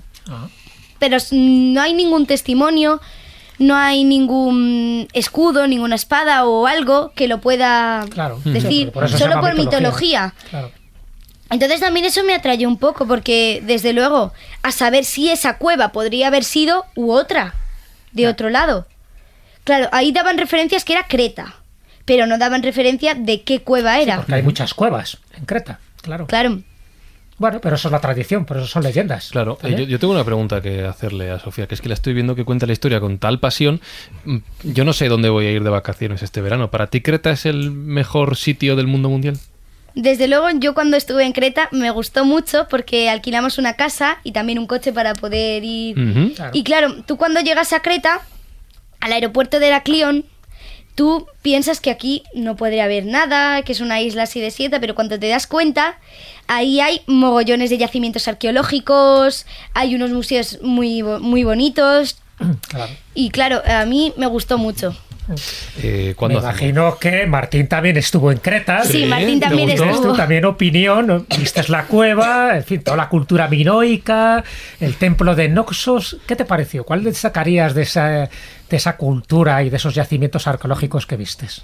Eh, yo cuando estuve en Creta lo que más me gustó y lo que más me impactó fue el Museo de Heraclión sobre todo. Eh, la sala que tienen ahí dedicada a todos los objetos de- del templo de Nosos. eh, no, perdón, de Festos. De Festos. eh, me impresionó, además de... Y lo que más me gustó, por supuesto, Y fue viste el disco de Festos. el disco de Festos. Para ti, ¿qué es el disco de Festos? ¿Es un juego de la oca o es otra cosa? El disco de Festos sería eh, como una grabación, bueno, sería como una especie de Biblia eh, para advertir en un idioma sagrado qué pasaría en el futuro o qué ha pasado. Es como una especie de consejo, como un libro de consejos. Ah. Algo que te advierte de algo que podría pasar. Vale, eso nunca había oído yo esa teoría. Mira, No, fíjate. yo tampoco, no, tampoco, parece un camino, porque es curioso, ¿no? Lo que has dicho es muy curioso. Sí, pero sí, sí, se, ha, sí se ha tenido Oye, por parte de los expertos la idea de que el disco de Faistos sería de alguna manera el precursor de lo que sería el juego de la oca. Sí. Eh, y por cierto, cuando estuvisteis en la cueva de Zeus, oísteis hablar de una cabra que era la que le dio de mamar a Zeus. Sí, eh, sí, porque mm, yo la verdad no me contaron el nombre de la cabra, pero sí que me sé la Amaltea. historia. Amaltea, la cabra Amaltea, que le dio la leche a Zeus y también con sus cuernos hizo la cornucopia y con su piel hizo el, no sé si era el vellocino de oro, no, eh, ah no, su, mm, ay, em, hizo como una especie de El símbolo para él, sí, Toyson. el toisón. Son de oro. que para que solo hay dos dioses que tienen un toisón, que es Atenea que tiene un corazón hecho con piel de cabra y Zeus que tiene un escudo. Entonces solo hay dos Y dioses es del símbolo de la Olimpo monarquía de España y de Borgoña, También. que todavía los reyes de España lo dan. Lo llevan, que es el, es. la- el toisón colocado abajo de la cadena de oro que llevan los reyes de España. Eh, le preguntaba a Sofía si Creta es el mejor lugar del mundo mundial porque hay que ir. Tú tampoco has estado, Jesús. Has No, dicho. no, no, no, no, quiero ir. quiero ¿Cuándo ir. Aunque yo crea que sí, pero bueno, es No, increíble. No pasa nada, se Que no soluciona. conozca Jesús ¿Cuándo- No he estado en todas las partes del mundo, ¿eh? Juan Ignacio Pero sí. creíamos que sí. ¿Cuándo hacemos ruta escobulera por Creta? ¿Cuándo nos vamos? Un viaje, ¿Buscamos venga. fecha? Pues, claro. venga, ya. ¿No? la Me ha dejado mal. Yo estaba convencido que vamos a mirar, vamos a mirar la agenda, vamos a mirar la agenda. Síguenos en nuestra página de Facebook, facebook.com barra la escóbula de la brújula.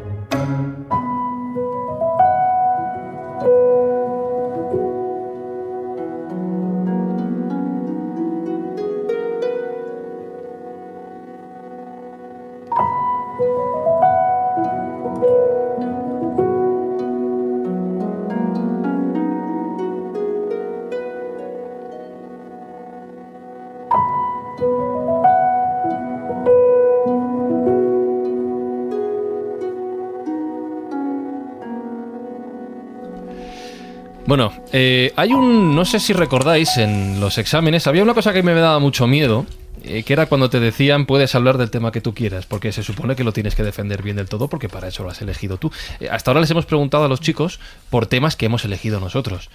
Más o menos nos queda tiempo como para que cuente una historia cada uno de ellos, yo calculo. Yo creo que les podíamos dejar que cuenten aquella que más les guste, de las que tengan preparadas, de las que ya hayan estudiado y, y que más les guste. ¿Qué os parece? ¿Qué Pues me parece uno, no? fenomenal. Sí, yo creo que sí. Es verdad que hemos hablado de lugares mágicos, hemos hablado de ufología, hemos hablado de lugares que desaparecen barcos y aviones, pero en este caso, Martín, que te toca, de los temas una sola. que nos has propuesto y de los que, bueno, ya hemos tratado algún par de ellos, ¿con cuál te quedarías dentro de este tiempo que tenemos ahora? De este tiempo que tenemos, yo destacaría el de San Miguel de Aralar. Lo sabía.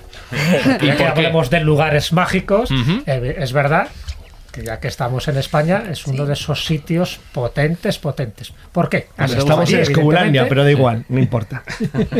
Eh, San Miguel de Aralar también, para mí, está también con la ufología. También. Ahora contaré por qué. Ah, qué bueno. Y con las reliquias, que es otro de tus temas favoritos. sí. Bueno, ¿dónde nos ubicamos? ¿Estamos en España? ¿En qué parte? Nos ubicamos en la cima del monte Archueta, eh, cerca de Pamplona, eh, la capital de Navarra. Eh, hay un templo que tiene su primera referencia en 1032, aunque ya se sabe que de la existencia de un templo prerrománico del siglo IX, que, que sufrió un incendio en el siglo X. Se restauró y se construyeron las dos naves laterales que se pueden ver hoy en día. Como en todos los templos, guardan una reliquia. Y la reliquia de este templo es un lignum crucis, un leño de la cruz de Cristo. Eh, este, este, esta reliquia fue traída de Tierra Santa por el infante de Navarra, don Ramiro, en 1099. Eh, recientemente se ha hecho un análisis con otros lignum crucis, como el de, por ejemplo, Santo Toribio de Liébana, en Cantabria, que es el más grande. el, el más grande de España. Porque el más grande del mundo está en el Vaticano. Ahí, es verdad. Has hecho muy bien en precisarlo, porque todo el mundo cree que es el más grande del mundo, pero no, es de España, que ya es bastante. Sí. Es el segundo, ¿eh? Sería el segundo. Lo que pasa es que este es más fácil de ver que el del Vaticano. Sí, porque el del Vaticano lo tienen casi siempre escondido. Claro, Entonces, son así. Sí. Eh, se hizo un análisis eh, para ver de qué especie era la reliquia. Y en las dos reliquias salió positivo el ciprés rojo. Con lo cual es eh, un árbol que, que sí, que estaba en Tierra Santa en dicha época. Con lo cual precisamos más de la existencia de esta cruz y de la existencia de Cristo. Lo primero. Lo que pasa es que ya sabes que también se han hecho otros análisis en otros ligno crucis y la madera del Era árbol era otro, distinto. Pero nos ciclamos más por el ciprés, ¿no? Sí. Sí. El- como todas las reliquias importantes, llevan un relicario.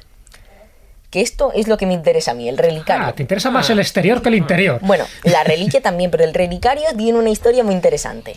El relicario es una talla de madera eh, que tiene un estuche, eh, porque la talla de madera se dañó, de plata sobre dorada, que se construyó en 1756 para sustituir eh, la madera. Eh, el relicario es muy particular porque en vez de llevar... es de San Miguel, de- del arcángel San Miguel. Ajá. En- porque en vez de llevar, eh, de estar matando al demonio o ir pesando las, eh, las almas en una balanza, es como se le suele es representar a se San le suele Miguel. representar, aparece eh, con, la cruz victoriosa de Cristo sobre la cabeza. Con lo- ahí es donde está la reliquia. Y lo interesante de esta reliquia es que lleva una escafandra. No me digas. La talla de San Miguel de Aralar lleva una escafandra eh, de plata con un cristal. Con lo cual eh, no tienen, no hay ninguna tontería de que de que se haya avistado un- una figura con escafandra que hayan interpretado como el arcángel San Miguel. Recuerdo, por ejemplo, en el libro de Ezequiel de la Biblia las visiones Ah. o Moisés, que se le aparecía a Dios encima del arca de la alianza por el día con una torre de nubes y por la noche con una torre de fuego. Vaya, vaya. O la estrella de Belén misma. O sea que si lo ve Eris Bondanique en esa imagen, ese relicario, vamos, dice directamente que es un astronauta. Sí. Bueno, pues si lo ve cierto griego que conozco. ah, sí, el del pelo ese revuelto, ¿no? no, pero la pregunta es buena. la pregunta es buena. Eh, pero es verdad, entonces, según tu opinión, por lo que has leído, es verdad que hay que basarnos mucho en las leyendas. En principio, la representación de San Miguel in excelsis, ¿no? Como así se le In llama excelsis. en San Miguel de Aralar, podría ser la representación de un avistamiento o de una manifestación divina que ocurrió en la Edad Media. Perfectamente.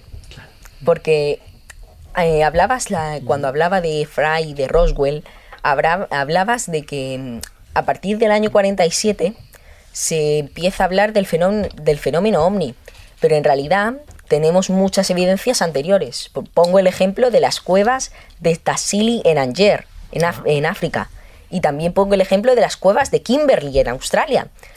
En todas estas cuevas aparecen Estás represent- esquivando las cuevas que conoce Jesús. Casi conoce todas menos esas dos. No, no, tampoco estaba, tampoco estaba. Conoce todas, hasta en todas menos esas dos.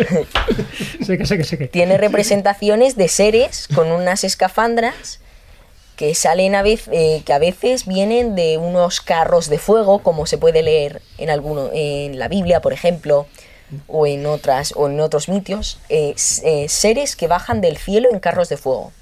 O sea que eso es un mito recurrente, ¿verdad? Sí. Pero sobre todo, eh, lo que llama mucho la atención de esas representaciones pictóricas, casi pinturas rupestres, como los de Kimberley, con los vaginas, que son estos seres que están representados, son los ojos. En este caso, eh, el, el arcángel no se le ven los ojos, pero porque está revestido de esa escafandra. Sí. Pero es verdad que los ojos es lo más llamativo muchas veces de estas apariciones que se dan en el pasado. Eh, sí, pero también la forma de actuar. Eh, cuando llega un ser, por ejemplo, eh, por, por ejemplo, el arcángel San Miguel, si viene en un carro de fuego, como ellos dicen, lo repito, eh, im- imagínate encontrarte con alguien que baja de un aparato llameante, Pues sí, llama la atención. pues llama la atención. Y encima si tiene los ojos, como tú has dicho, así o alargados o, o grandes, porque por ejemplo en, el, ca- en Roswell o en Próspera Muñoz, Sí. todos O los con, seres... el, o con el Mothman, el hombre polilla. También lo que destaca. El hombre polilla. Rojos, eh, fosforescentes, llamativos. Claro. Pero Usted- fíjate, y además eso también le gustará a Sofía. Eh, ¿Conoces, has leído cosas de la mitología del País Vasco? eh, no mucha. Yo sí. Tú sí. ¿A qué, te- ¿A qué personaje te recuerda que va por los cielos, que se mueve por los cielos de la zona, que va de una montaña a la otra y que en muchas ocasiones va llameante? Esa pregunta es de nota. ¿eh? Pregunta No, no, no, no, no es de nota, es es pa' nota, de ¿eh? muchísima nota. A ver. Porque fijaros, ahí hay un personaje que se llama, bueno, Mari. Mari, según la mitología vasca, es una de las diosas que, que está por la zona y que está relacionada además con con lo que es eh, todo lo que es el macizo de Aralar. Ese macizo que separa lo que es Guipúzcoa, la, la provincia de Guipúzcoa, de la provincia de Navarra. Sí, sobre todo está muy relacionado, vamos a ver, en la zona que estamos hablando de San Miguel de Aralar, sabéis, si habéis estado allí, lógicamente sabéis que alrededor hay un montón de dólmenes, menires Sí. eh, y, y constru- construcciones megalíticas bastante antiguas que están relacionadas precisamente con el mito de Mari. Claro, porque es una de las zonas que hay, además, más eh, dólmenes de la zona. Hay más de 40 dólmenes en, todo, en toda esa zona. Y eh, precisamente el- la forma de aparecer del santo tiene es un mito y es una leyenda de la zona a través de Teodoso de Te- Teodosio de. Goñi. Conoces la historia, ¿no? Que bueno, él, eh, Hay unas cadenas allí hay que unas están como cadenas que y que tiene que ver con la leyenda. Exactamente, y con la aparición y con la aparición de- del santo de San Miguel de Aralar. Porque antes aparece un dragón. Es que Sí. también es muy importante porque estas zonas telúricas y montañosas están relacionadas con dragón, que en el fondo está representando la energía telúrica. ¿Te has dado cuenta, Martín, y lo sabéis vosotros, que en los lugares donde hay un santuario dedicado a San Miguel, al arcángel, están elevados? Por ejemplo, el monte San Michel, en, en Normandía. ¿Y por qué están elevados? Tiene mucho que ver también con sus leyendas y sus apariciones. O sea que no es casual que San Miguel de Aralar, en Navarra, esté también en una... una- Además, hay un dato que no sé si conoces, Martín, pero sé que este te va a gustar. Hay una planta que está prohibido coger allí en Aralar, supongo que la viste, y viste los carteles de no tocar, Sí, que es el cardo azul. El cardo azul rastrero. Pues dicen la leyenda que el cardo azul rastrero vino en un meteorito. Que podía haber sido perfectamente un fenómeno UFO en su momento Hombre. dado. Ya tenemos ahí, bueno, ya, ya- Ahí está. eh, tenemos ya la teoría completa de que algo cayó del cielo. Martín, tienes que seguir investigando, tienes mucho que investigar. Tienes mucho... Te tengo, una pregunta que tengo que hacer que llevo... Te están jorobando. Sí, sí, no. sí, no, no, no, pero, No, no, pero pero una es de una las pregunta- cosas que tiene que investigar. Sí. Falta David. ¿Sigue teniendo, el santo sigue teniendo la escafandra? Sí. Sí, pero no es la misma la que se ve ahora que la que vio, por ejemplo, en su momento Juan García. Ah, Piedra. piensa, no, no, es la misma. Yo la pregunta, no la sigue teniendo, es verdad. la pregunta que le iba a hacer es, eh, ¿tú desde cuándo llevas curioseando, investigando todos estos temas eh, sobre ovnis y, y avistamientos? ¿Desde cuándo recuerdas tú que te gusten estos temas? Mucho no. Bueno, pero a lo mejor nos sorprende ya, ya, pero ¿cuántos años tenías más o menos que recuerdes? Tres. Toma ya.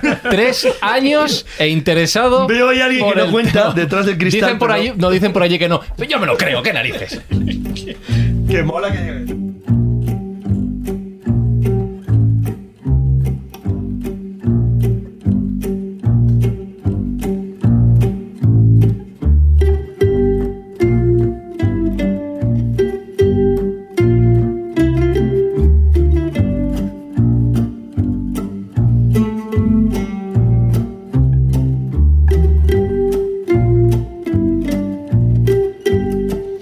Carlos, que no leen.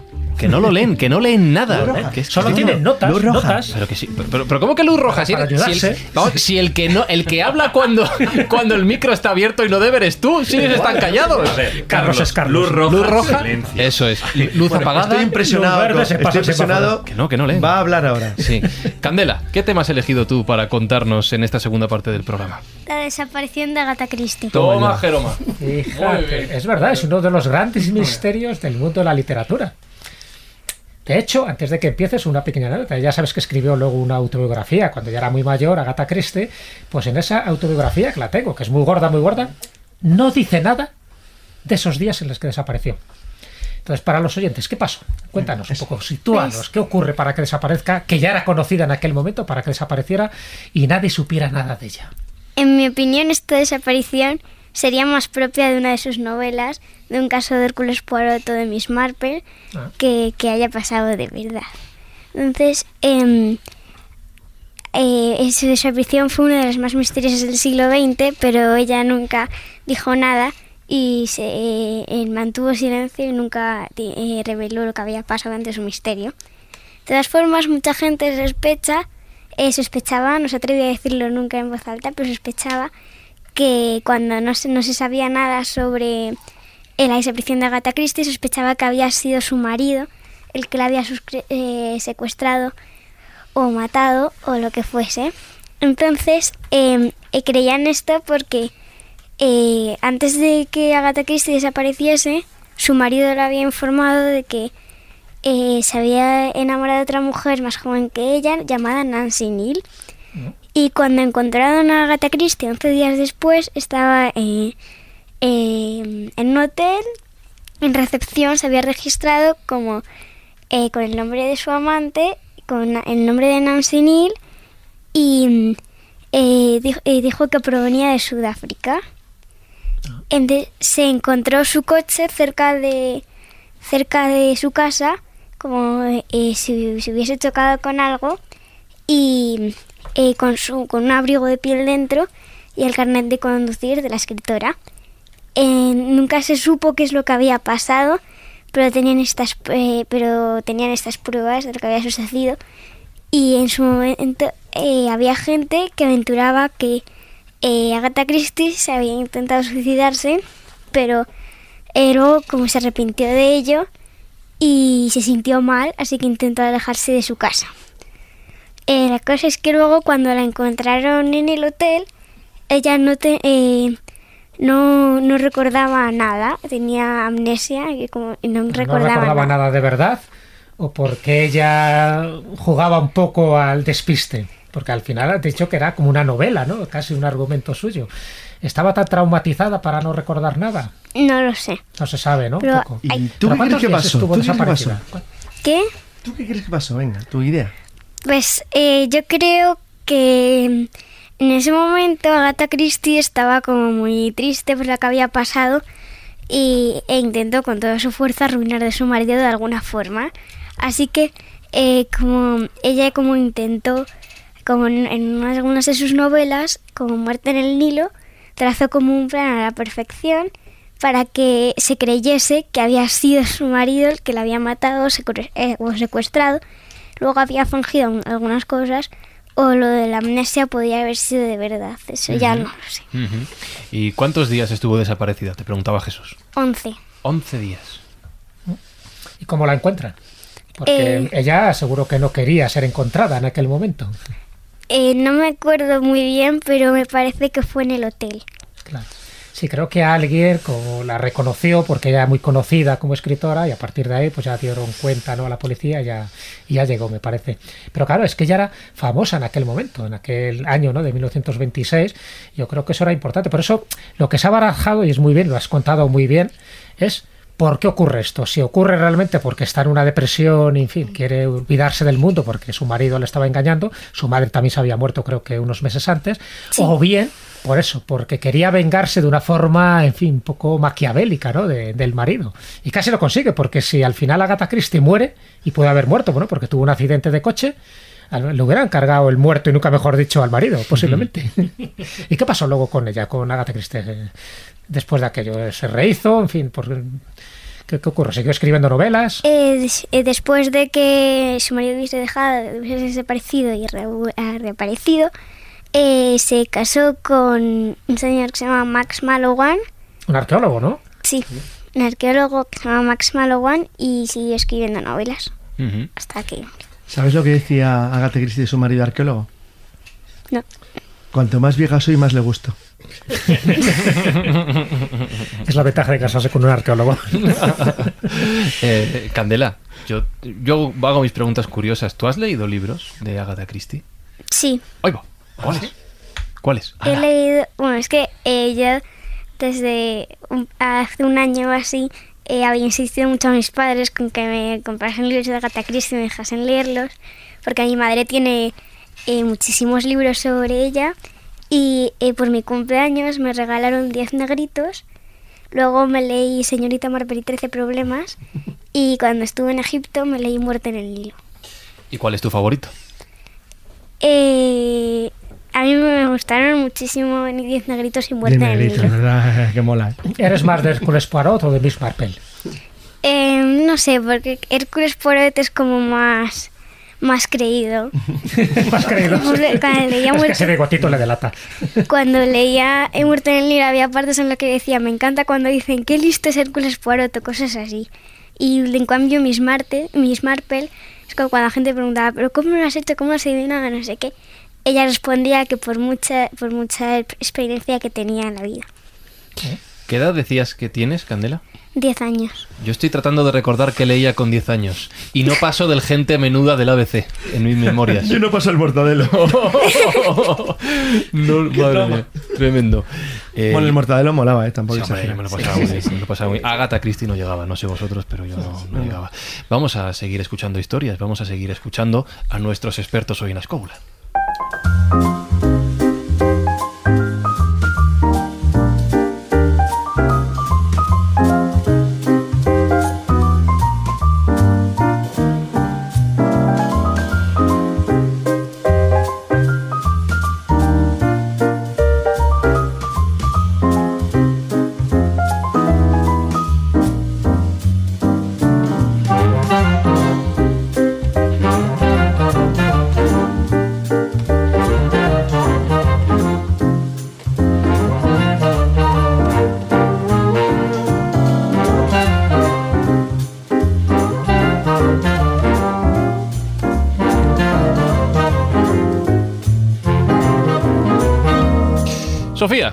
¿estás preparada? Sí, Es tu turno. ¿Has elegido historia? sí. Bueno, Sí. he elegido mitología. Mitología. Bueno, bueno, sí. Vemos que lo tuyo. Sí, bueno. Es que me gusta porque cada vez que le digo a Sofía una palabra y no atino concretamente, tiene tal dominio del vocabulario que cuando no atino con el término, ella siempre tiene uno más adecuado. Y fíjate que le he preguntado que si has elegido historia, preguntando si había elegido una historia, y efectivamente ha elegido mitología. Sí. ¿Qué historia, ahora lo voy a decir bien, qué historia de la mitología has elegido? El gigante Talos. Soy todo oídos. Bueno, el gigante Talos es un gigante de bronce que solo se ha encontrado un testimonio sobre él, que es una moneda en la que representa a un gigante con, con unas alas y con los brazos arriba.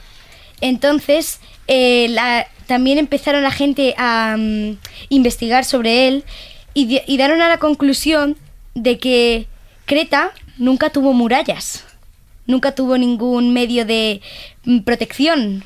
Cuando vas a Creta no te encuentras ninguna muralla, ninguna muralla como el puerto del Pireo en Atenas, eh, bueno, en Grecia. Y claro, eh, te sorprende, porque una isla que eh, una isla que también mucha gente quería conquistar y que no tuviese ningún medio de protección, pues sorprende mucho. Entonces llegaron a la conclusión, cuando empezaron a leer algunos manuscritos, de que este gigante existió y que servía al gigante, a que digo, al rey Minos. Decían que daba tres vueltas a la isla para protegerla y que para y cuando veía marcos enemigos lo que hacía de una forma muy curiosa era recalentarse hasta ponerse en rojo y coger al barco enemigo y abrazarle o sea eh, y se quemaban y claro así eh, con ese medio es un poco como un arma letal entonces para eso no necesitaban muchas murallas pero Era como claro un autómata, entonces. sí Gigante y además que te dejaba carbonizado. También en una de las historias que aparece el gigante Talos, una muy conocida, es la de Jasón y los argonautas, cuando volvieron de la expedición del Bellocino de Oro, pues pararon en la isla de Creta. Claro, Talos los vio y pensó que eran enemigos y empezó a luchar con ellos, con Jasón y los argonautas. Ellos lograron escapar y entonces ya no los volvieron, no volvieron a pasar por la isla de Creta por miedo a Talos. Entonces, mucha gente, se habí- muchos atenienses o mucha gente que paraba ahí a descansar un poco, se estaba quejando y justamente Jasón y los argonautas pidieron a Medea, esta es una de las versiones de su muerte, a Medea que lo volviese loco porque eh, hay un muy curioso que uno de sus talones tiene un tornillo que si lo desajustas todo el sistema se apaga, es un poco como el talón de Aquiles Ah. del gigante Talos. Un poco como lo del golem, ¿no? Que si le quitabas un el- poco o su la- mensaje o, la- su letra, también o se de desactivaba. la, de la- la marca de la hoja de Sigfrido. También. Sí, sí, sí, siempre hay un punto débil. Entonces, claro, lo que hizo Medea fue volverle loco para pensar que si se quita el tornillo eh, estaría mucho mejor y que él ten- y el que tendría más poder. Y claro, él se lo quitó y murió. Esa es una de las versiones. Y la segunda versión es que cuando pararon el rey Peante, o sea, el rey de Melibea, a descansar, lo que hizo fue clavarle una flecha en su tobillo, haciendo que todo el mecanismo se parase. ¿Y no te suena eso algo? ¿A qué? Venga, una flecha en el tobillo que hizo que su pequeñismo separarse. En el talón. Que lo habéis Ah, sí, dicho. en. Ahí. En Están todas las Aquiles. leyendas, en todas las leyendas, Aquiles. claro, Claro. el talón de Aquiles. Aquiles, la hoja de Sigfrido, Sí. todas las leyendas indoeuropeas tienen el mismo problema. Un héroe Sí. que tiene un punto débil de La guerra de Troya, bueno, que es invencible, pero que hay algo que le rompe y le destruye. Sí. Entonces siempre, claro, eh, la mitología, Exacto. casi todos los mitos tienen un punto débil eh, el héroe. Punto de origen, Sí, que es el mismo poco. para todos.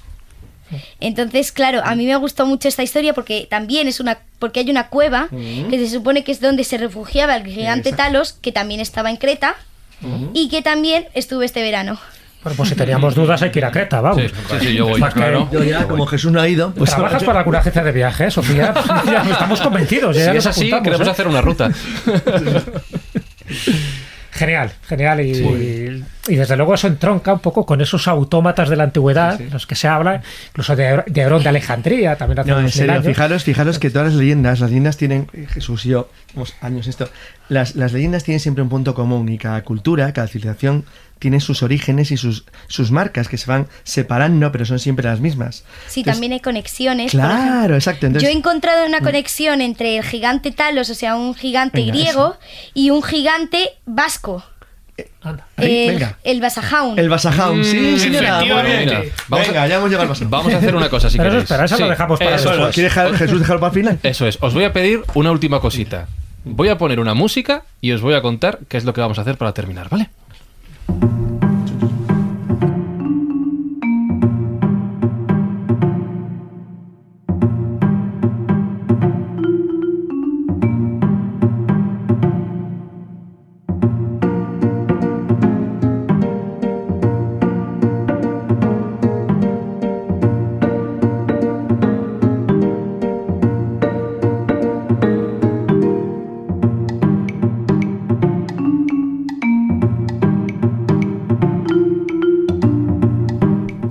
Voy a contar una cosa, chicos, que no sé si sabéis, este programa es muy largo, dura dos horas. Para lo que es un programa de radio es bastante largo. Para un podcast, aún más.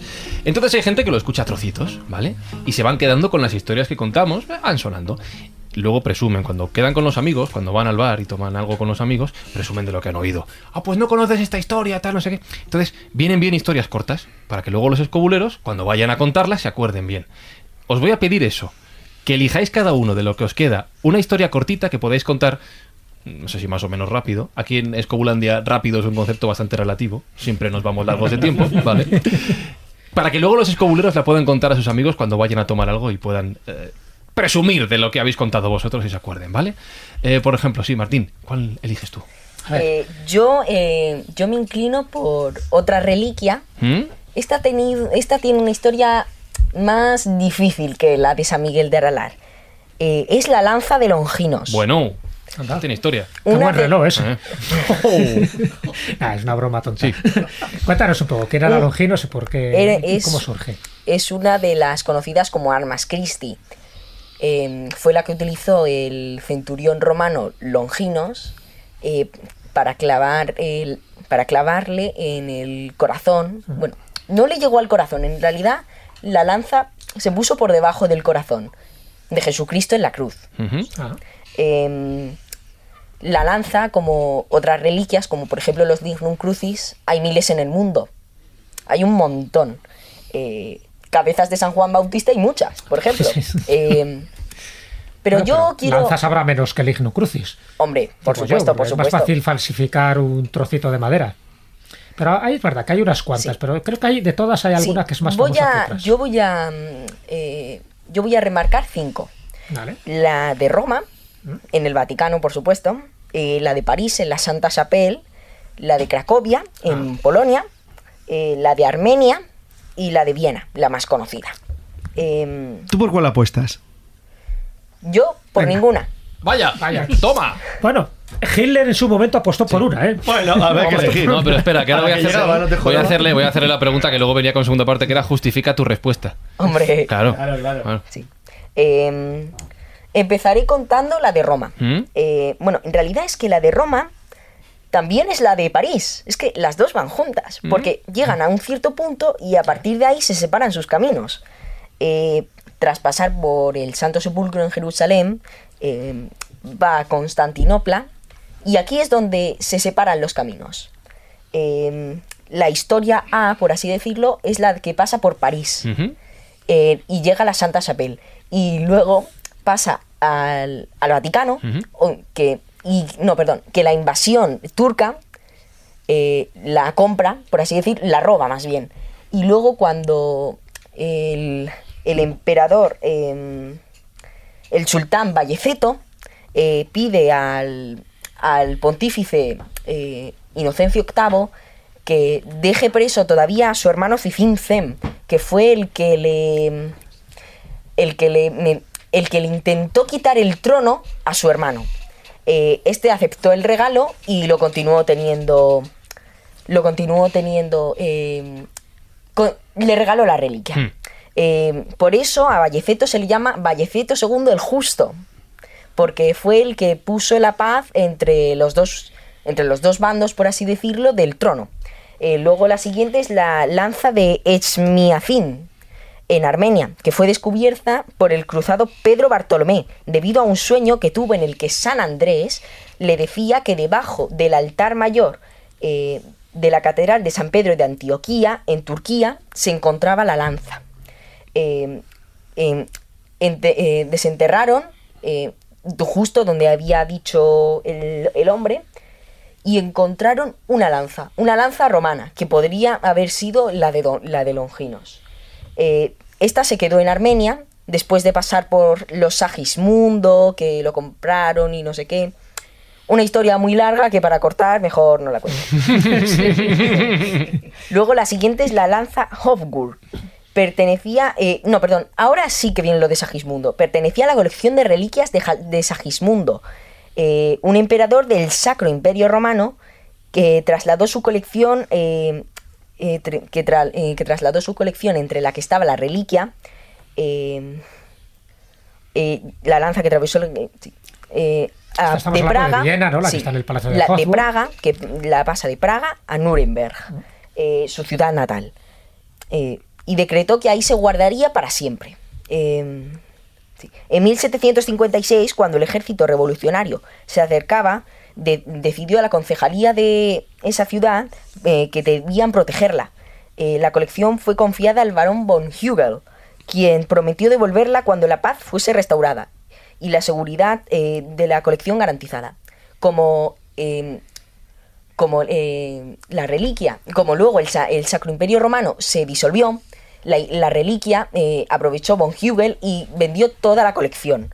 Eh, luego se compró la reliquia y se puso en el museo de en el museo de el museo de donde De está, donde está ahora donde mismo. está ahora mismo, donde se puede ver. Luego está la lanza de Cracovia, que lleva desde, desde ahí, desde el año 1200, que se cree que es una, una copia de la de Viena. Pero Martín, una pregunta, porque la lanza de Longinos tiene otro sobrenombre, que es la lanza del destino. La lanza ¿Por qué del la llama la lanza del destino, sea una o sea otra? ¿Por qué tiene esa, como esa leyenda alrededor del que posee la lanza? ¿Qué posee? eh, la, la victoria garantizada en su ejército. Por ejemplo, la lanza de Armenia, la que comenté, fue el impulso que tuvo el ejército, eh, el ejército cristiano para tomar Tierra Santa en ese momento. Porque la toma de Jerusalén, eh, porque ya venían de todo el camino y entonces estaban ya cansados y rendidos, esto no lo conseguiremos nunca, supongo que decían. Entonces, la lanza fue como un, fue como un ánimo, una, una carga, como decíais al principio del programa, para, para meterlo, para vencer a lo- al ejército musulmán en la primera O sea, que el que tenía la lanza de Longinos tenía el poder, tenía la victoria y prácticamente tenía el destino en sus manos. Pero Sí. si perdías la lanza, Pues entonces ya perdías la batalla. Iba- ibas listo. que era la maldición un poco que estaba añadida, ¿no? Sí. ¿Y qué ocurrió? Porque sé que Hitler estaba fascinado por esa lanza de Longinos que estaba en, en Hotburg, la consigue y también pasa algo parecido, ¿no? Porque él, cuando mientras la tuvo, tuvo poder, pero Sí, pero luego cuando la perdió, eh, ya el ejército nazi fue cayendo y cayendo y cayendo y o sea, que se cumplió una vez más la maldición, ¿no? La maldición. Mejor no coger la lanza mejor que está en el palacio sí, de Hotburg. mm, Sí, mejor. Eh, voy a pasarle el turno de palabra a Candela, que estoy viendo los apuntes. Aquí pone, a ver qué pone. La fuga, la fuga de Alcatraz. ¿Le vas a contar la fuga de Alcatraz? Sí. ¿Sí? Qué prisión, qué prisión No, aquella. no, Pues, no, si, si- si decían que era inexpugnable, que no se podía escapar nadie, al final se escapó alguien. Sí. ¿Qué pasó? ¿Qué pasó? Eh, la cárcel de Alcatraz está situada en San Francisco, en California, y esta prisión está a mitad de la bahía de San Francisco, rodeada por aguas gélidas. En Alcatraz eh, se, se encerraban los tipos más peligrosos de la ciudad porque era la más las que se creía que era la cárcel más segura del mundo porque pues estaba en el medio de, del mar y eh, estaba rodeada por aguas que, que te congelaban. Eh, pero un día escaparon tres presos. Dos de ellos eran hermanos y se, que se llamaban John y Clarence Anglin. El otro preso se llamaba Frank Morris. De lo que era la cárcel escaparon con cucharas, aprovechando que las paredes eran muy húmedas y entonces iban con, eh, eh, haciendo hueco cuando, cu- por las noches cuando podían y cuando pasaba un guardia lo tapaban como podían. Eh, cuando ya tuvieron todo el agujero listo para salir, eh, hicieron unos muñecos para que los guardias no les echasen en falta y se fueron. De lo que no, no se está seguro es de cómo pudieron atravesar toda la bahía de San Francisco para volver a tierra firme. Pero se cree que fue porque los dos hermanos de pequeños, según su, eh, su madre, podían inventar los que se propusiesen. Y se cree que consiguieron inventar una barca que fuese lo suficiente para que pudiesen viajar los tres. Eh, porque cuando em, buscaron eh, los cadáveres de estos tres presos, había bastantes, pero ninguno de, de ellos correspondía a los de los presos que se habían escapado. Además, la madre de los presos, de los dos hermanos, de Johnny Clarence, afirma que cuando era en ocasiones especiales, en Navidad, en Halloween, en su cumpleaños, etcétera, les llegaban cartas de sus hijos, y pero no tenían sello. Así que esto no eh, yo creo que nos puede dar la pista de que en vez de mandarla por, por correo, la dejaban directamente en el buzón. Y, y además, eh, ahora eh, en 2014 eh, han llegado una carta a la, comisaría de policía que dice, Hola, soy John, soy uno de los chicos que intentaron escapar de la cárcel de Alcatraz. Los rumores son ciertos, conseguimos escapar de verdad. Estoy enfermo de cáncer, me traigo a la policía, pero con la condición de que pueda tener cuidados médicos y por favor decirle a mi madre que me encuentro bien, que la he hecho mucho de menos. Un saludo, John. Pero me estás Una diciendo. carta reveladora. Me estás diciendo que se escaparon de una de la prisión más segura del mundo poniendo tres muñecos en la cama. Sí. Vaya chufla. Pero la parte complicada es cómo, cómo pasar por todas las aguas gélidas, que perfectamente podrían ir nadando, pero si no se podrían haber congelado. O les podría haber comido algo que... También. Bueno, pues comido. supone que de los tres, lo- dos sí que quedaron ahí en las aguas, ¿no? Debieron morir ahogados. O no se supo, nunca se encontraron los cadáveres. Eh, se encontraron muchos cadáveres, pero ninguno de ellos correspondía a los, a Los los de suyos los no. presos. Sí, señor. Estos eran los más listos de todos. Eh, En la palabra se encontraron muchos cadáveres tranquilizos. Todos los que lo habían intentado. Y Sofía, nos queda una historia pendiente que has adelantado antes, que es la del Basajún. Sí. Eh, bueno, yo me voy a centrar un poco en el Basajún de Euskadi, pero hay muchas más ¿Basajún o el que Basajau, somos perdón. precisos en las palabras. Sí. Eh, me voy a centrar en el de Euskadi, aunque hay otras descripciones que también podrían ser el Basajaun, como en Gorbea, que está en, Al- en Álava, que en País Vasco, o en la selva de Irati, en Navarra, o en Ataun, en Guipúzcoa. Pero yo me voy a centrar en el de Euskadi. Sus características son que era un gigante con melena muy larga que no se le dejaban ver los ojos de la, de la melena y uno de sus pies decían que era como una pezuña, como una pezuña de ternera. Entonces, eh, la- en realidad este gigante no se le consideraba alguien malvado o alguno de, algún gigante que em, quiera difundir el mal. En realidad le consideraban lo contrario, le consideraban el, el protector de los rebaños. Porque cuando se acercaba una tormenta o unos lobos o cualquier otro peligro para el rebaño, gritaba o silbaba de una manera para que los pastores supiesen que el peligro estaba acechando. Ah. Claro, lo único que pedía el Basajún a cambio era un trozo de pan que recogía cuando los pastores estaban durmiendo. Claro, esta historia se sabe porque sea, porque claro, si, lo recoge cuando están durmiendo y ese grito, ¿cómo van a saber que es un gigante? También se, hay testimonios de él en, en otro tipo de mitologías, entonces también quieren un poco eh, conectarlas. Claro, eh, también este personaje se le dice que es el encargado de transmitir a los humanos los secretos de la agricultura. O sea que es en realidad como una especie de profesor, Ah, un poco que ayudaba. Y también en algunas representaciones vascas se le eh, representaba con una, eh, con una giganta, una, una compañera femenina llamada La Basader. Claro, él es más conocido porque solo en algunos casos se, se encuentra La Basader. Pero a mí me gustó mucho porque, claro, también en el mito dicen que este gigante fue el único que sobrevivió de su de una raza de gigantes. Y en el gigante Talos dicen exactamente lo mismo. Entonces quizá podrían ser de alguna especie de la misma familia. Porque ya que son los, los únicos supervivientes y en otro mito también, pues es un poco una historia mm, conectada con una griega. Entonces a mí me gustó mucho. o sea, ¿tú crees que en el pasado pudo haber existido una raza de gigantes que se fue extinguiendo, fue desapareciendo? Sí, porque también encontramos gigantes en otros sitios como Irlanda, como la famosa calzada de los gigantes, o también aquí en España, que este gigante participó en un circo. Entonces hay muchas características. Este gigante, el del circo, es de 3 metros, no es tan grande como los demás, entonces no creo que sea de la misma raza. Pero claro, hay muchos gigantes de otros sitios del mundo que sí que, coincidi- que coinciden con la misma descripción que el Basajaún. Entonces yo creo que podría haber una coincidencia. Sí, sí. Hablan en los mitos de, de Cantabria de, de otros personajes muy similares, guardianes del bosque y guardianes también de ciertos pastores. musgosus, los- el los- musgoso, el, el- musgoso también, por ejemplo, que se da. Son muy parecidos, son seres de los bosques que hacen un, Sí. Claro, por eso, la osadándara incluso, es decir, que son muy parecidos. Los osadándara también. También, sí, los gentiliac, en fin. esas- Hay un tipo de, de raza Fíjate, los gentiles, eh, los gentiles, de Sí, hecho, sí, en sí. Basajaún formaría parte de esos sí, gentiles que hablan lo que es la mitología vasca. Cuando se habla vasca es vasco-navarro, ¿no? Es la mitología de toda esa zona.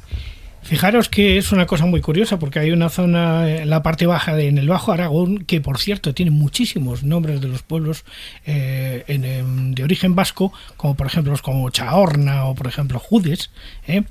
pueblos de origen vasco donde hay un lugar en Río de Gallo donde existe la representación de un ser humano de cerca de 3 metros en una roca que Ah, sí, he oído ser- hablar de él. Ah, has oído hablar de él. Ah, estupendo. Eh, antes de cerrar estas historias, me acaban de soplar una cosa. El equipo de producción de la Escóbula de la Brújula, que hoy son como 12 personas ahí en la pecera todos juntos, me acaban de decir que tenéis un blog. Sí. Ay, ay, cómo se le despierta la sonrisita. Bueno, en realidad al principio este blog lo montamos porque una vez en una conferencia que dio mi padre en, Ujú. en Gerona, Conocimos a un niño que se llamaba Eloy, que también era un poco como eh, muy friki también de los UFO, de, de los ovnis. Está bien la Entonces- palabra también añade mucho. tío. Entonces, claro, empezamos a hablar y nos pasamos los correos y montamos este blog por correo, en realidad. Nos hemos visto como unas dos veces, pero ya es como un poco de confianza. Qué barbaridad, ¿eh? Qué bueno. ¿Cómo, cómo se llama? ¿Cómo se llama el blog? Se llama periodistasdelmisterio.com. Lo tenéis en Periodistas del bueno. Muy Misterio. Estoy dando una vuelta. Muchas de las historias que han contado están allí. Hay otras muchas que podéis encontrar. Pero lo que más me ha llamado la atención. Fascinante todo. El nombre del blog no, ¿eh? No, Periodistas del Misterio. No, pero está bien por tema de SEO. Pero te voy a contar. Mira, esto te va a gustar. Manual de reacción ante presencia ovni. Me encanta. Este lo escribió ¿Quién ha hecho Martín. eso? Lo escribió Martín. Es muy friki, sí. Sí. Bueno, Eh, tú tienes un manual para cuando llegue la la Claro, razón, yo estoy para de la Gaceta, así que tampoco, Habló, tampoco habló. voy a exagerar. Pues sí. ya lo sabéis, escobuleros. Si queréis más historias como estas Pero que es que habéis el mío es escuchado. verdad, ¿eh? No, este también. Bueno, ¿Verdad, Martín? ¿tienes blog? ¿Qué? ¿Tú tienes un blog?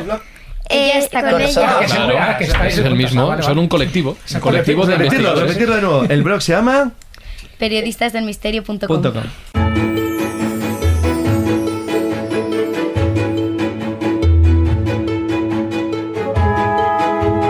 Tenemos que hacer un, un pequeño aparte muy rapidito y sabéis que esto me hace ilusión decirlo que es Marcos Carrasco. ¿Cómo estás? Hola, ¿qué tal compañeros? ¿Qué tal Fran? Bien, Muy bien, bien, bien, pues aquí estamos con nuestro nuestros pinceles. ¿Qué estás pintando ahora? ¿Estás haciendo algo en concreto? Bueno, pues nada, yo sencillamente quería invitar a todos los escobuleros, a todos los oyentes y a vosotros también, a esta nueva exposición que arranca desde mi cuartel general en el Reino de Valencia, que se llama Rostros para Renacer. Y en realidad es, es, sencillamente pues todas las investigaciones que yo he hecho, he venido haciendo en el, en el taller del pintor, pues me tropecé con un par de cuadros de Botticelli que te, bueno, si queréis os paso a, contar eh, cómo ha sido la espoleta que me ha dado, pues durante dos años, material para poder investigar y, e ir pintando y sacando obras y, bueno, unas claves que tienen estos dos cuadros magníficas. ¿Mm? Cuenta, cuenta, ¿qué es lo que te inspira? ¿Qué es lo que... Porque hemos visto las fotos, nos has pasado las, las, fotos de los cuadros, de las ilustraciones que se van a poder ver en esta exposición y desde luego llama mucho la atención y evidentemente, el título lo dice, el rostro siempre como centro de tu obra. Exactamente. La cuestión está en que siempre los, artistas contemporáneos, pues lo que hacemos es, venga, vamos a hacer tabla rasa con todo lo que ha habido en el pasado, vamos a inventar, a crear, cuando nos estamos perdiendo una cantidad de conocimientos y una cantidad de cosas que había en estas, en estas obras impresionantes. Concretamente, estos dos cuadros os los voy a citar que seguramente os vienen a la memoria. Primero, están en la Galería de los Uffizi, en Florencia, que es la primavera, y el otro es el nacimiento de Venus. Efectivamente, efectivamente de Botticelli. Pude verlos en persona. Eh, es verdad. Y además, y yo también, que te producen síndrome no de Stendhal, sino de, de Juan Ignacio Cuesta, de Marcos Carrasco, síndrome de quedarte tumbado allí y pero quedarte borracho. Pero me vas a dejar que te diga una cosa, Marcos, ya que llevamos tantos años juntos y te, y te confiese algo que fue para mí absolutamente revelador en esa exposición.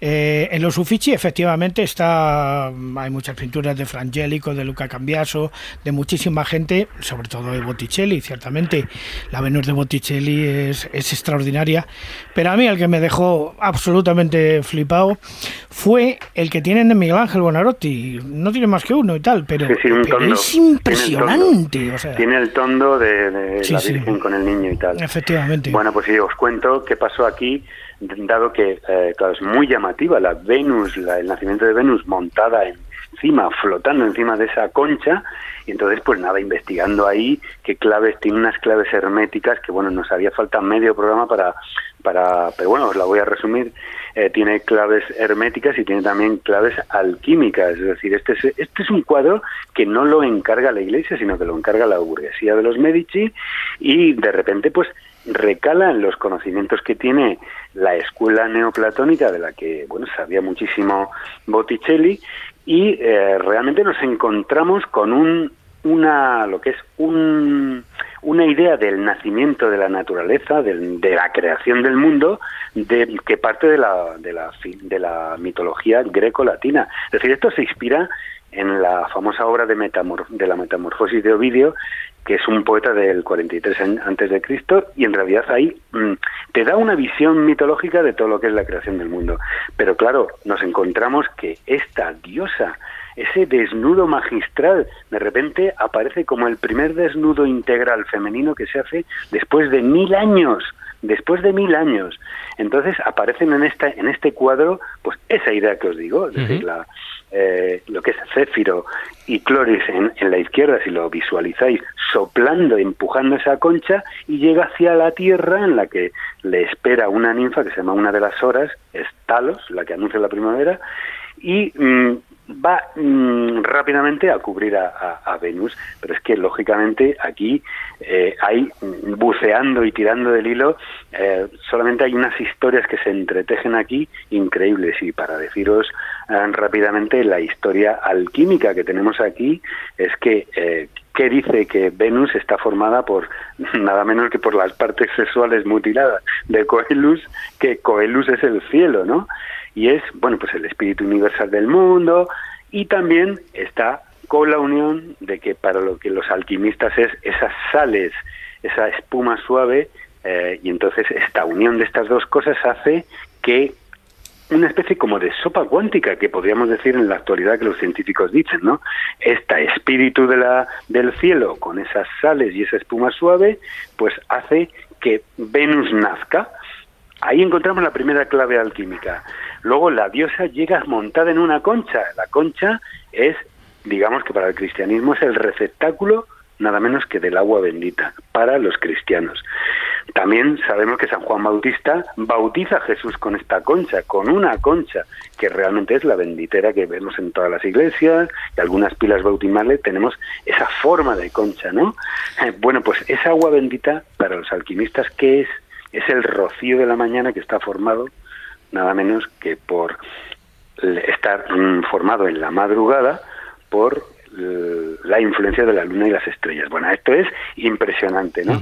Eh, luego aparecen los cuatro elementos alquímicos mm, de, que se creían desde ya desde muy antiguo, que están, pues es la tierra, que aparece donde aparece la ninfa Talos, eh, el agua, que es el vehículo donde navega Venus, y el aire, que está reflejado por Céfiro soplando, que va empujando hacia la concha, ¿no? Céfiro y Cloris que se enamoran y bueno, es una historia también enorme. ¿Y el fuego? ¿Dónde está el fuego, amigos? El fuego nada menos que está eh, simbolizado por la propia Venus y Botticelli fue más allá. Eh, en el cabello ese ondeante y casi rubio rojizo, ahí es donde tenemos el fuego de los del último elemento de los alquimistas, ¿no? Pues entonces, ¿qué pasó? Otra historia que se entreteje en este cuadro es ¿quién es esta señorita? Que se hizo famosa en toda Florencia, en toda Roma, incluso se hizo famosa en toda Europa. Era una mujer que se llamaba Simonetta Vespucci, familiar lejana de, de Américo Vespucci, si os recordáis, es el que el primer cartógrafo que hizo los mapas de, de América y bueno, que seguramente si no fuera por él, América se llamaría Colombia o vete tú a saber qué, ¿no? En honor a Colón. Y entonces esta mujer era tan bella que muchos, muchos de los pintores del Renacimiento lo tomaron como, como como, como modelo, ¿no? Piero de Cosimo, Sandro, los Ghirlandaio, los hermanos Ghirlandaio, y luego Sandro Botticelli que se quedó absolutamente colgado, se enamoró, pero claro, como estaban los Medici por medio, eh, en fin, fue solamente un amor platónico. Pero ¿a dónde llega esta historia? Es decir, Simonetta Vespucci lo que hace es que a los 23 años, antes de pintar el nacimiento de Venus, esta chica muere de tuberculosis, y eh, bueno pues el otro este este pintor se queda absolutamente desolado y quiere bueno con toda esa serie de bocetos pinturas etcétera que tenía pintó lo que es eh, el nacimiento de Venus de una forma bellísima. Y pidió que a su muerte por favor le enterraran a los pies de esta, de esta mujer, de esta bellísima mujer, la bella Simoneta le llamaban, en la iglesia Ognisanti, que es la iglesia de los Vespucci, que está en, Florencia. Marcos, pues, Marcos de todas maneras, eh, a ver, eh, este estás desglosando perfectamente uno de los cuadros que tú has hecho referente, en este caso, al nacimiento de Venus ahí en la exposición, pero también hablas de, eh, bueno, esta flora en la primavera, también hay un cuadro que yo he visto espectacular de la Dalma del Arniño, con un aspecto celestial, te, atreves con la Joconda, el ángel de la Virgen de las Rocas, con el David, por supuesto, el, mi alter ego de, de Miguel Ángel. veo, que, veo, que, os lo habéis mirado. Hombre, por supuesto, porque. El, David de la escultura está peor dotado que el David eh, bueno, eh, esto, lo que yo iba a decir a todo esto. Se pone colorado. Es eh, dónde la gente, dónde nuestros oyentes pueden ver esa exposición que no se pueden perder, sobre todo si están por la zona em, levantina. Eso es, pues mira, ahí hace 10 años que trabajo con la Galería Aitana. Eh, Hacemos un descenso desde el Google Earth, Reino de Valencia, vamos a la provincia de Castellón, y ahí está Burriana. Y esta Galería Aitana está en la calle Maestrat y inauguramos en el 19, día 19 de julio, viernes, a las siete y media. Pero quiero invitar a todos los escobuleros que os pille por allí cerca porque los galeristas han tenido una magnífica idea que es hacer un sorteo entre todos los asistentes de una pintura mía. Entonces todo el mundo va a dejar ahí su, su nombre eh, y bueno, pues se va a hacer un, un, sorteo allí públicamente y entonces pues el agraciado se llevará uno de estos cuadros, que como bien has dicho David, es verdad, eh, me he atrevido con, con la Mona Lisa, he, he sentido el esfumato, he sentido Es que la son una maravilla. de no poder Aquí llegar los estamos viendo en el estudio, todos, y- Carlos Jesús. Carlos está levantando el dedo. Es que iba a decir justo eso, que la gente Eh. tiene que ver lo que es un cuadro de Marcos. No, que quiere uno, Carlos. Quiere- No, yo quiero uno de mucho. La gente tiene que, ver un, tiene que ver un cuadro de Marcos Sí, señor. enmarcado, porque es una maravilla. Sí, señor, sí, señor, sí, señor. Oye, pues voy a recordar. Bueno, aparte del chiste de Jesús. Me lo habéis puesto a siempre os digo, tomaros algo o tomaos algo que son muy bonitos, de verdad, están muy bien. y, y nada, sencillamente ahí podéis ver eh, pues, lo que ha dicho la Dama de Armiño, la, la Virgen de las Rocas invertida, porque Leonardo da Vinci sabéis que pintaba con espejo, para era como su chivato y yo la he invertido y es perfecta, o sea, no hay por dónde cogerla. Es decir, eh, ha habido un disfrute aquí durante dos años de hacer imágenes impresionante. Vamos, bueno, pasado Marcos, Marcos, un, un detallito. Escribía con espejo, lo cual hay que ser friki ya, ¿eh? Escribía con espejo, pero Está ojo, tarado, ¿eh? Para hacer eso. pero yo hago lo mismo, yo estoy pintando un cuadro. Ah, ¿tú también escribes con y- espejo? También es atarado, sí. sí. No, no. Lo, te lo Sí, acabas de puede- decir. Puede que esté Sí, tarado. sí. No, no, pero soy, soy un tarado feliz, ya lo sabéis. Y escobulero. Señor. Feliz y escobulero, y sencillamente quería comentaros que si tú pones en lo que estás haciendo, sobre todo si estás haciendo una ilustración, un cuadro, una pintura, y tú lo miras al revés, enseguida ves todos los fallos. Entonces, ojalá, ojalá en la vida real fuéramos con un espejo ¿eh? para mi- mirarnos qué estamos haciendo mal, porque muchas veces ves, ves eh, estos fallos, esos errores. Siempre tenemos una tendencia zurda de hacer las cosas hacia la derecha, los diestros, y hacia la izquierda, los zurdos. Y bueno, sencillamente, para no alargarlo más, es una exposición que, en fin, mm, tiene mucho de la escóbula de la brújula, del taller del pintor, de esas investigaciones que hemos hecho durante seis años, que han recalado aquí, y es sencillamente una decantación pues entre lo hermético, lo, lo alquímico y en fin, con el disfrute estético de estas enormes obras que de verdad no debemos perder de vista que son nuestra, bueno, pues nuestra nuestra gran tradición y la que nos alimenta. Bueno, se nota que, que Marcos habla con pasión de, de ello, de su trabajo, como, como hemos dicho. Recuerdo los datos. Rostros para Renacer es esta exposición que estará abierta del 19 de julio al 31 de agosto en la Galería de Arte Aitana, en Burriana, en Castellón. Y a esa inauguración tenéis que ir el 19 de julio a las 7 y media de la tarde con ese sorteo que comenta Marcos incluido. Así que, Marcos, Muchísimas gracias. no, te voy a decir mucha suerte antes de que me dieran las gracias. que vaya muy bien. Y ya nos contarás después el post, la, la- la resaca de la inauguración. Genial. Bueno, pues nada, un abrazo para todos, muchísimas gracias y va por ustedes. Un abrazo. Un abrazo muy fuerte, Marcos. compadre. Chao, Un chao. ¿Todavía no nos sigues en Twitter? Búscanos. Somos arroba escobuleros.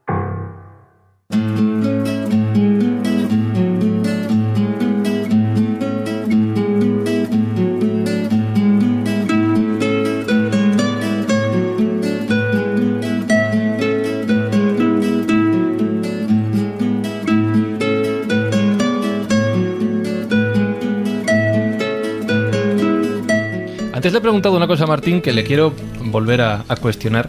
Eh, me ha parecido entender que antes te he mencionado cuentos y me has dicho algo así como que a vosotros más que cuentos os contaban leyendas, os contaban historias, os contaban mitos, ¿verdad? ¿Eso es lo, con lo que os ibais a dormir?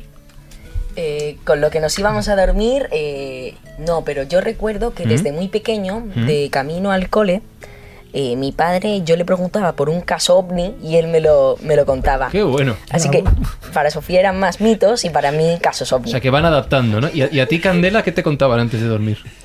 Eh, a, a mí en verdad eh, antes de dormir apenas no me contaban nada. Tú no llegabas a Solo me daban Tú, libros y yo leía siempre un poco, siempre leo un poco antes Iba a de decir leer. que se te nota. Sí, sí, se nota. Eh, aquí en la escóbula siempre terminamos con un cuento, ¿vale? Que nos cuenta Jesús Callejo para irnos todos. Hay gente que se va a dormir con ellos, esto de verdad. Se lo pone y ya luego Es ya cierto, ¿eh? duerme como, como Sí, pero por la musiquilla de fondo. sobre Yo, todo, por ¿eh? ejemplo, no, no, no, han dicho que pongan música en tu cuento. Sí, sí, sí. Lo están remandando la gente. Es verdad, desde que quitamos Bueno. a. ¿Cómo se llama? ¿Cómo se llama el holandés de la música anterior de los cuentos de Jesús? No, no, eh, El, eh, no me acuerdo. Carlos, a mí lo que me sorprende es que has dicho que tú duermes. Eh, un poco. Pero Vale. decir, pero que había No, alguien. no, lo desconectamos. Teníamos una música que se llamaba Cuento, Bueno, que era sí. de un holandés, que era la que soleaba Sí, con Jesús. eso es. Y el otro día estoy leyendo que hay mucha gente que demanda más música en el cuento Pues de Jesús. habrá que poner más música. Jesús, habrá que hacer una realización. Bueno, hay música. pero a lo mejor Hay- quieren hay una más música. Más otro tipo de Eh, música. y con no la sé. música habitual que vamos a escuchar hoy. Bueno, pues vamos a escuchar más que un cuento, una fábula.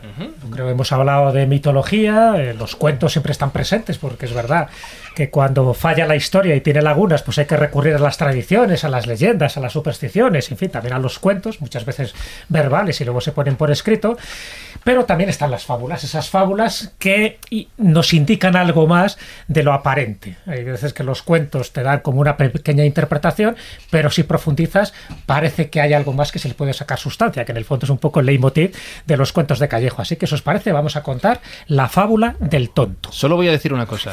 Normalmente Jesús dice su conclusión, su moraleja después de contarlo. Pero de esta fábula del tonto, y antes de que la cuentes tú, les voy a preguntar a ellos, ¿vale? Exactamente, Venga. yo creo que saquen ellos la Bueno, moraleja. perfecto.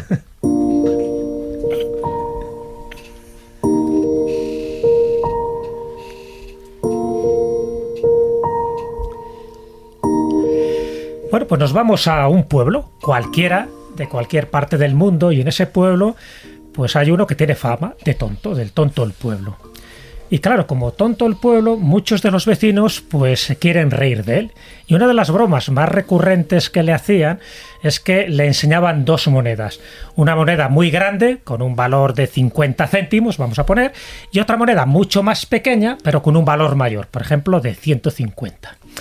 ¿Qué ocurría? Que al tonto, cuando le ofrecían las dos monedas para que eligiera, siempre elegía la de mayor tamaño. Entonces todos se reían, había carcajadas y eso lo repetían una y otra vez más. Entonces, bueno, pues claro, la, la chanza era tal que una vez pasa por allí un turista, ve esta broma que le están haciendo al tonto del pueblo, donde siempre elige la moneda más grande, porque te, te a que elige la más grande, a que ya verás, ya. Y elige la más grande y deja la más pequeña. Y el turista se acerca, le dice, "Mm, ¿no te das cuenta de que siempre que eliges la más grande no es la correcta? Y el tonto, en esos momentos de lucidez, le dice, claro que lo sé, lo sé perfectamente, pero el día que yo elija la más pequeña, que sé que tiene más valor, yo dejaré de percibir dinero.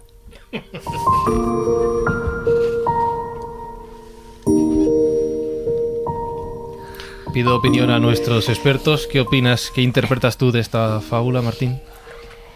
que mm, bueno que cuando él termina de percibir dinero es porque al tener más valor la moneda como que le va a durar más con lo cual al tener menos valor sabe que eso se va a acabar algún día Claro. ¿Quién era el tonto ahí? Entonces, claro, porque en teoría Los hay unos listos que le están tomando el pelo al tonto, pero el tonto sabía perfectamente lo que estaba eligiendo en cada momento. Pero en el, en el momento que eligiera la de más valor, se acabó la gracia, se acabó el juego. Le voy a hacer otra pregunta. Y, y se acaba en los rendimientos. ¿Qué, qué- qué moneda elegirías tú, Candela? Yo también elegiría la de menos valor. Ah. Porque es como que siempre que falles te van a seguir haciendo la broma. Así que cuando lo hagas bien dejarán de hacértela y dejarás de tener dinero. Claro. Eh, Sofía, a veces no está mal hacerse el tonto un poquito, ¿no? Pues no, seguramente este... seguramente este señor pensaba, a ver, si yo cojo la de, la de mayor valor, la gente dejará de hacerme la broma y además yo perderé dinero. O sea, puedo estar ganando dinero en, pequeña, en pequeños montones y que me sigan dando. En vez de hacer un montoncito grande y que luego se me acabe porque la gente ya no quiere hacerlo. Claro. Por lo tanto, no nos fiemos de las apariencias. ¿Ves? No. Porque es una fábula. Porque en realidad ese señor debería, en realidad ese señor era el más listo de todos. Efectivamente. Chicos, eh, yo os voy a decir una cosa. Mirad, yo, yo ya soy una persona mayor, tengo 33 años. A mí siempre se me ha dado fatal la, la- viejísimo. Siempre se me ha dado Millennial. fatal la historia, ¿vale? Fatal, es un desastre. Yo vengo aquí a la escóbula a aprender de estos señores que tengo a mi derecha, a escuchar sus historias, a disfrutar con lo que cuentan y a intentar enterarme de algo. Muchas veces no lo, no lo consigo, ¿vale? Hago lo mejor que puedo. Pero hoy de verdad que me habéis alucinado, que me ha encantado escucharos. He aprendido un montón. Muchas de las historias que habéis contado yo luego las voy a contar como si supiera de verdad, ¿vale? Os las cojo prestadas si no os importa. Y de verdad que ha sido un verdadero placer escucharos hoy aquí en, en la escóbula los tres, Martín, Sofía, Candela. Hay que repetir. por supuesto ¿Repetimos? Por supuesto. sí por supuesto Oye, gracias a todos Encantado. de verdad, ¿eh? Que tres cracks, Gracias. menudos misterios, sabían mucho más y solo nos han dejado pequeñas pildoritas de todo lo que saben y lo que les queda, porque lo mejor está por llegar y nunca mejor dicho en el caso de estos tres figuras.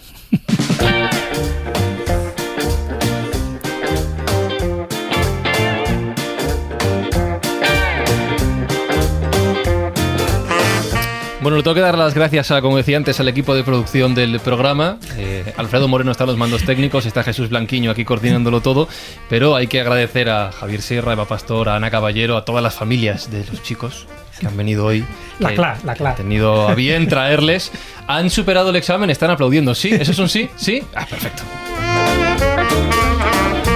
Y a los que estamos aquí, Juan Ignacio Cuesta, lo dicho, hemos aprendido un montón. Yo francamente se me ponen los dientes muy largos. Me recuerda tantas cosas. Pero sobre todo me hace concebir la esperanza de que esto va para largo. David Sentinella, lo que dice Juan Ignacio, me ha gustado la palabra que ha utilizado. Esperanza. Desde luego que sí, porque en muchas ocasiones se habla que el mundo del periodismo, el mal llamado periodismo del misterio, que en realidad es de los misterios, misterios de la ciencia, de la historia, es decir, todo aquello desconocido, pues eh, muchas veces se dice como que no hay, no hay nuevas generaciones. ¿Cómo que no? Claro que sí. Aquí tenemos una enorme, pero vamos, enorme, enorme. Felicidades, chicos. Carlos Canales, No has, sé, uti- yo- has utilizado la palabra friki antes. Por derecha e izquierda. Ah. Es decir, yo conozco a la hija de, de David, me parece una niña muy lista, muy inteligente, muy competente, con Sí. Juan Jesús, futuro gran ingeniero. Pero es que esto es alucinante. Es brutal, es brutal. No, pero te decía lo de, Muy lo de- bien, de te verdad, decía lo de la palabra friki, Muy el bien, manual, el manual para actuar ante una Muy aparición ovni, te lo vas a estudiar, ¿verdad? Eh, sí, sí, sí, bueno, yo tengo mi opinión sobre la Guerra Z, tenéis que estudiarla. O sea, ya tenéis deberes, chicos. Gracias, Pero oye, muy bien, muy bien. Jesús Callejo, eh, he utilizado antes la palabra cantera. Aquí está el futuro, sí, señor. Sin ninguna duda, eh, han superado la prueba, si es que podemos llamar prueba, vamos, con, con nota y con laude. Lo que no sé si hemos superado la prueba nosotros. Yo, yo desde luego no, no, no, hay mucho que aprender. Gracias, Jesús. De nada. Bueno, de verdad que me voy maravillado, que ha sido un honor, un placer, un gustazo escucharlo. Candela quiere decir algo, ha levantado la mano como en el cole. Sí. Que quiero dar muchísimas gracias por ofrecerme la oportunidad de Oh. Madre mía. Qué tierno. Que no sé qué decir. La semana que viene volvemos con algo, no sé si mejor o peor. Vendréis más veces.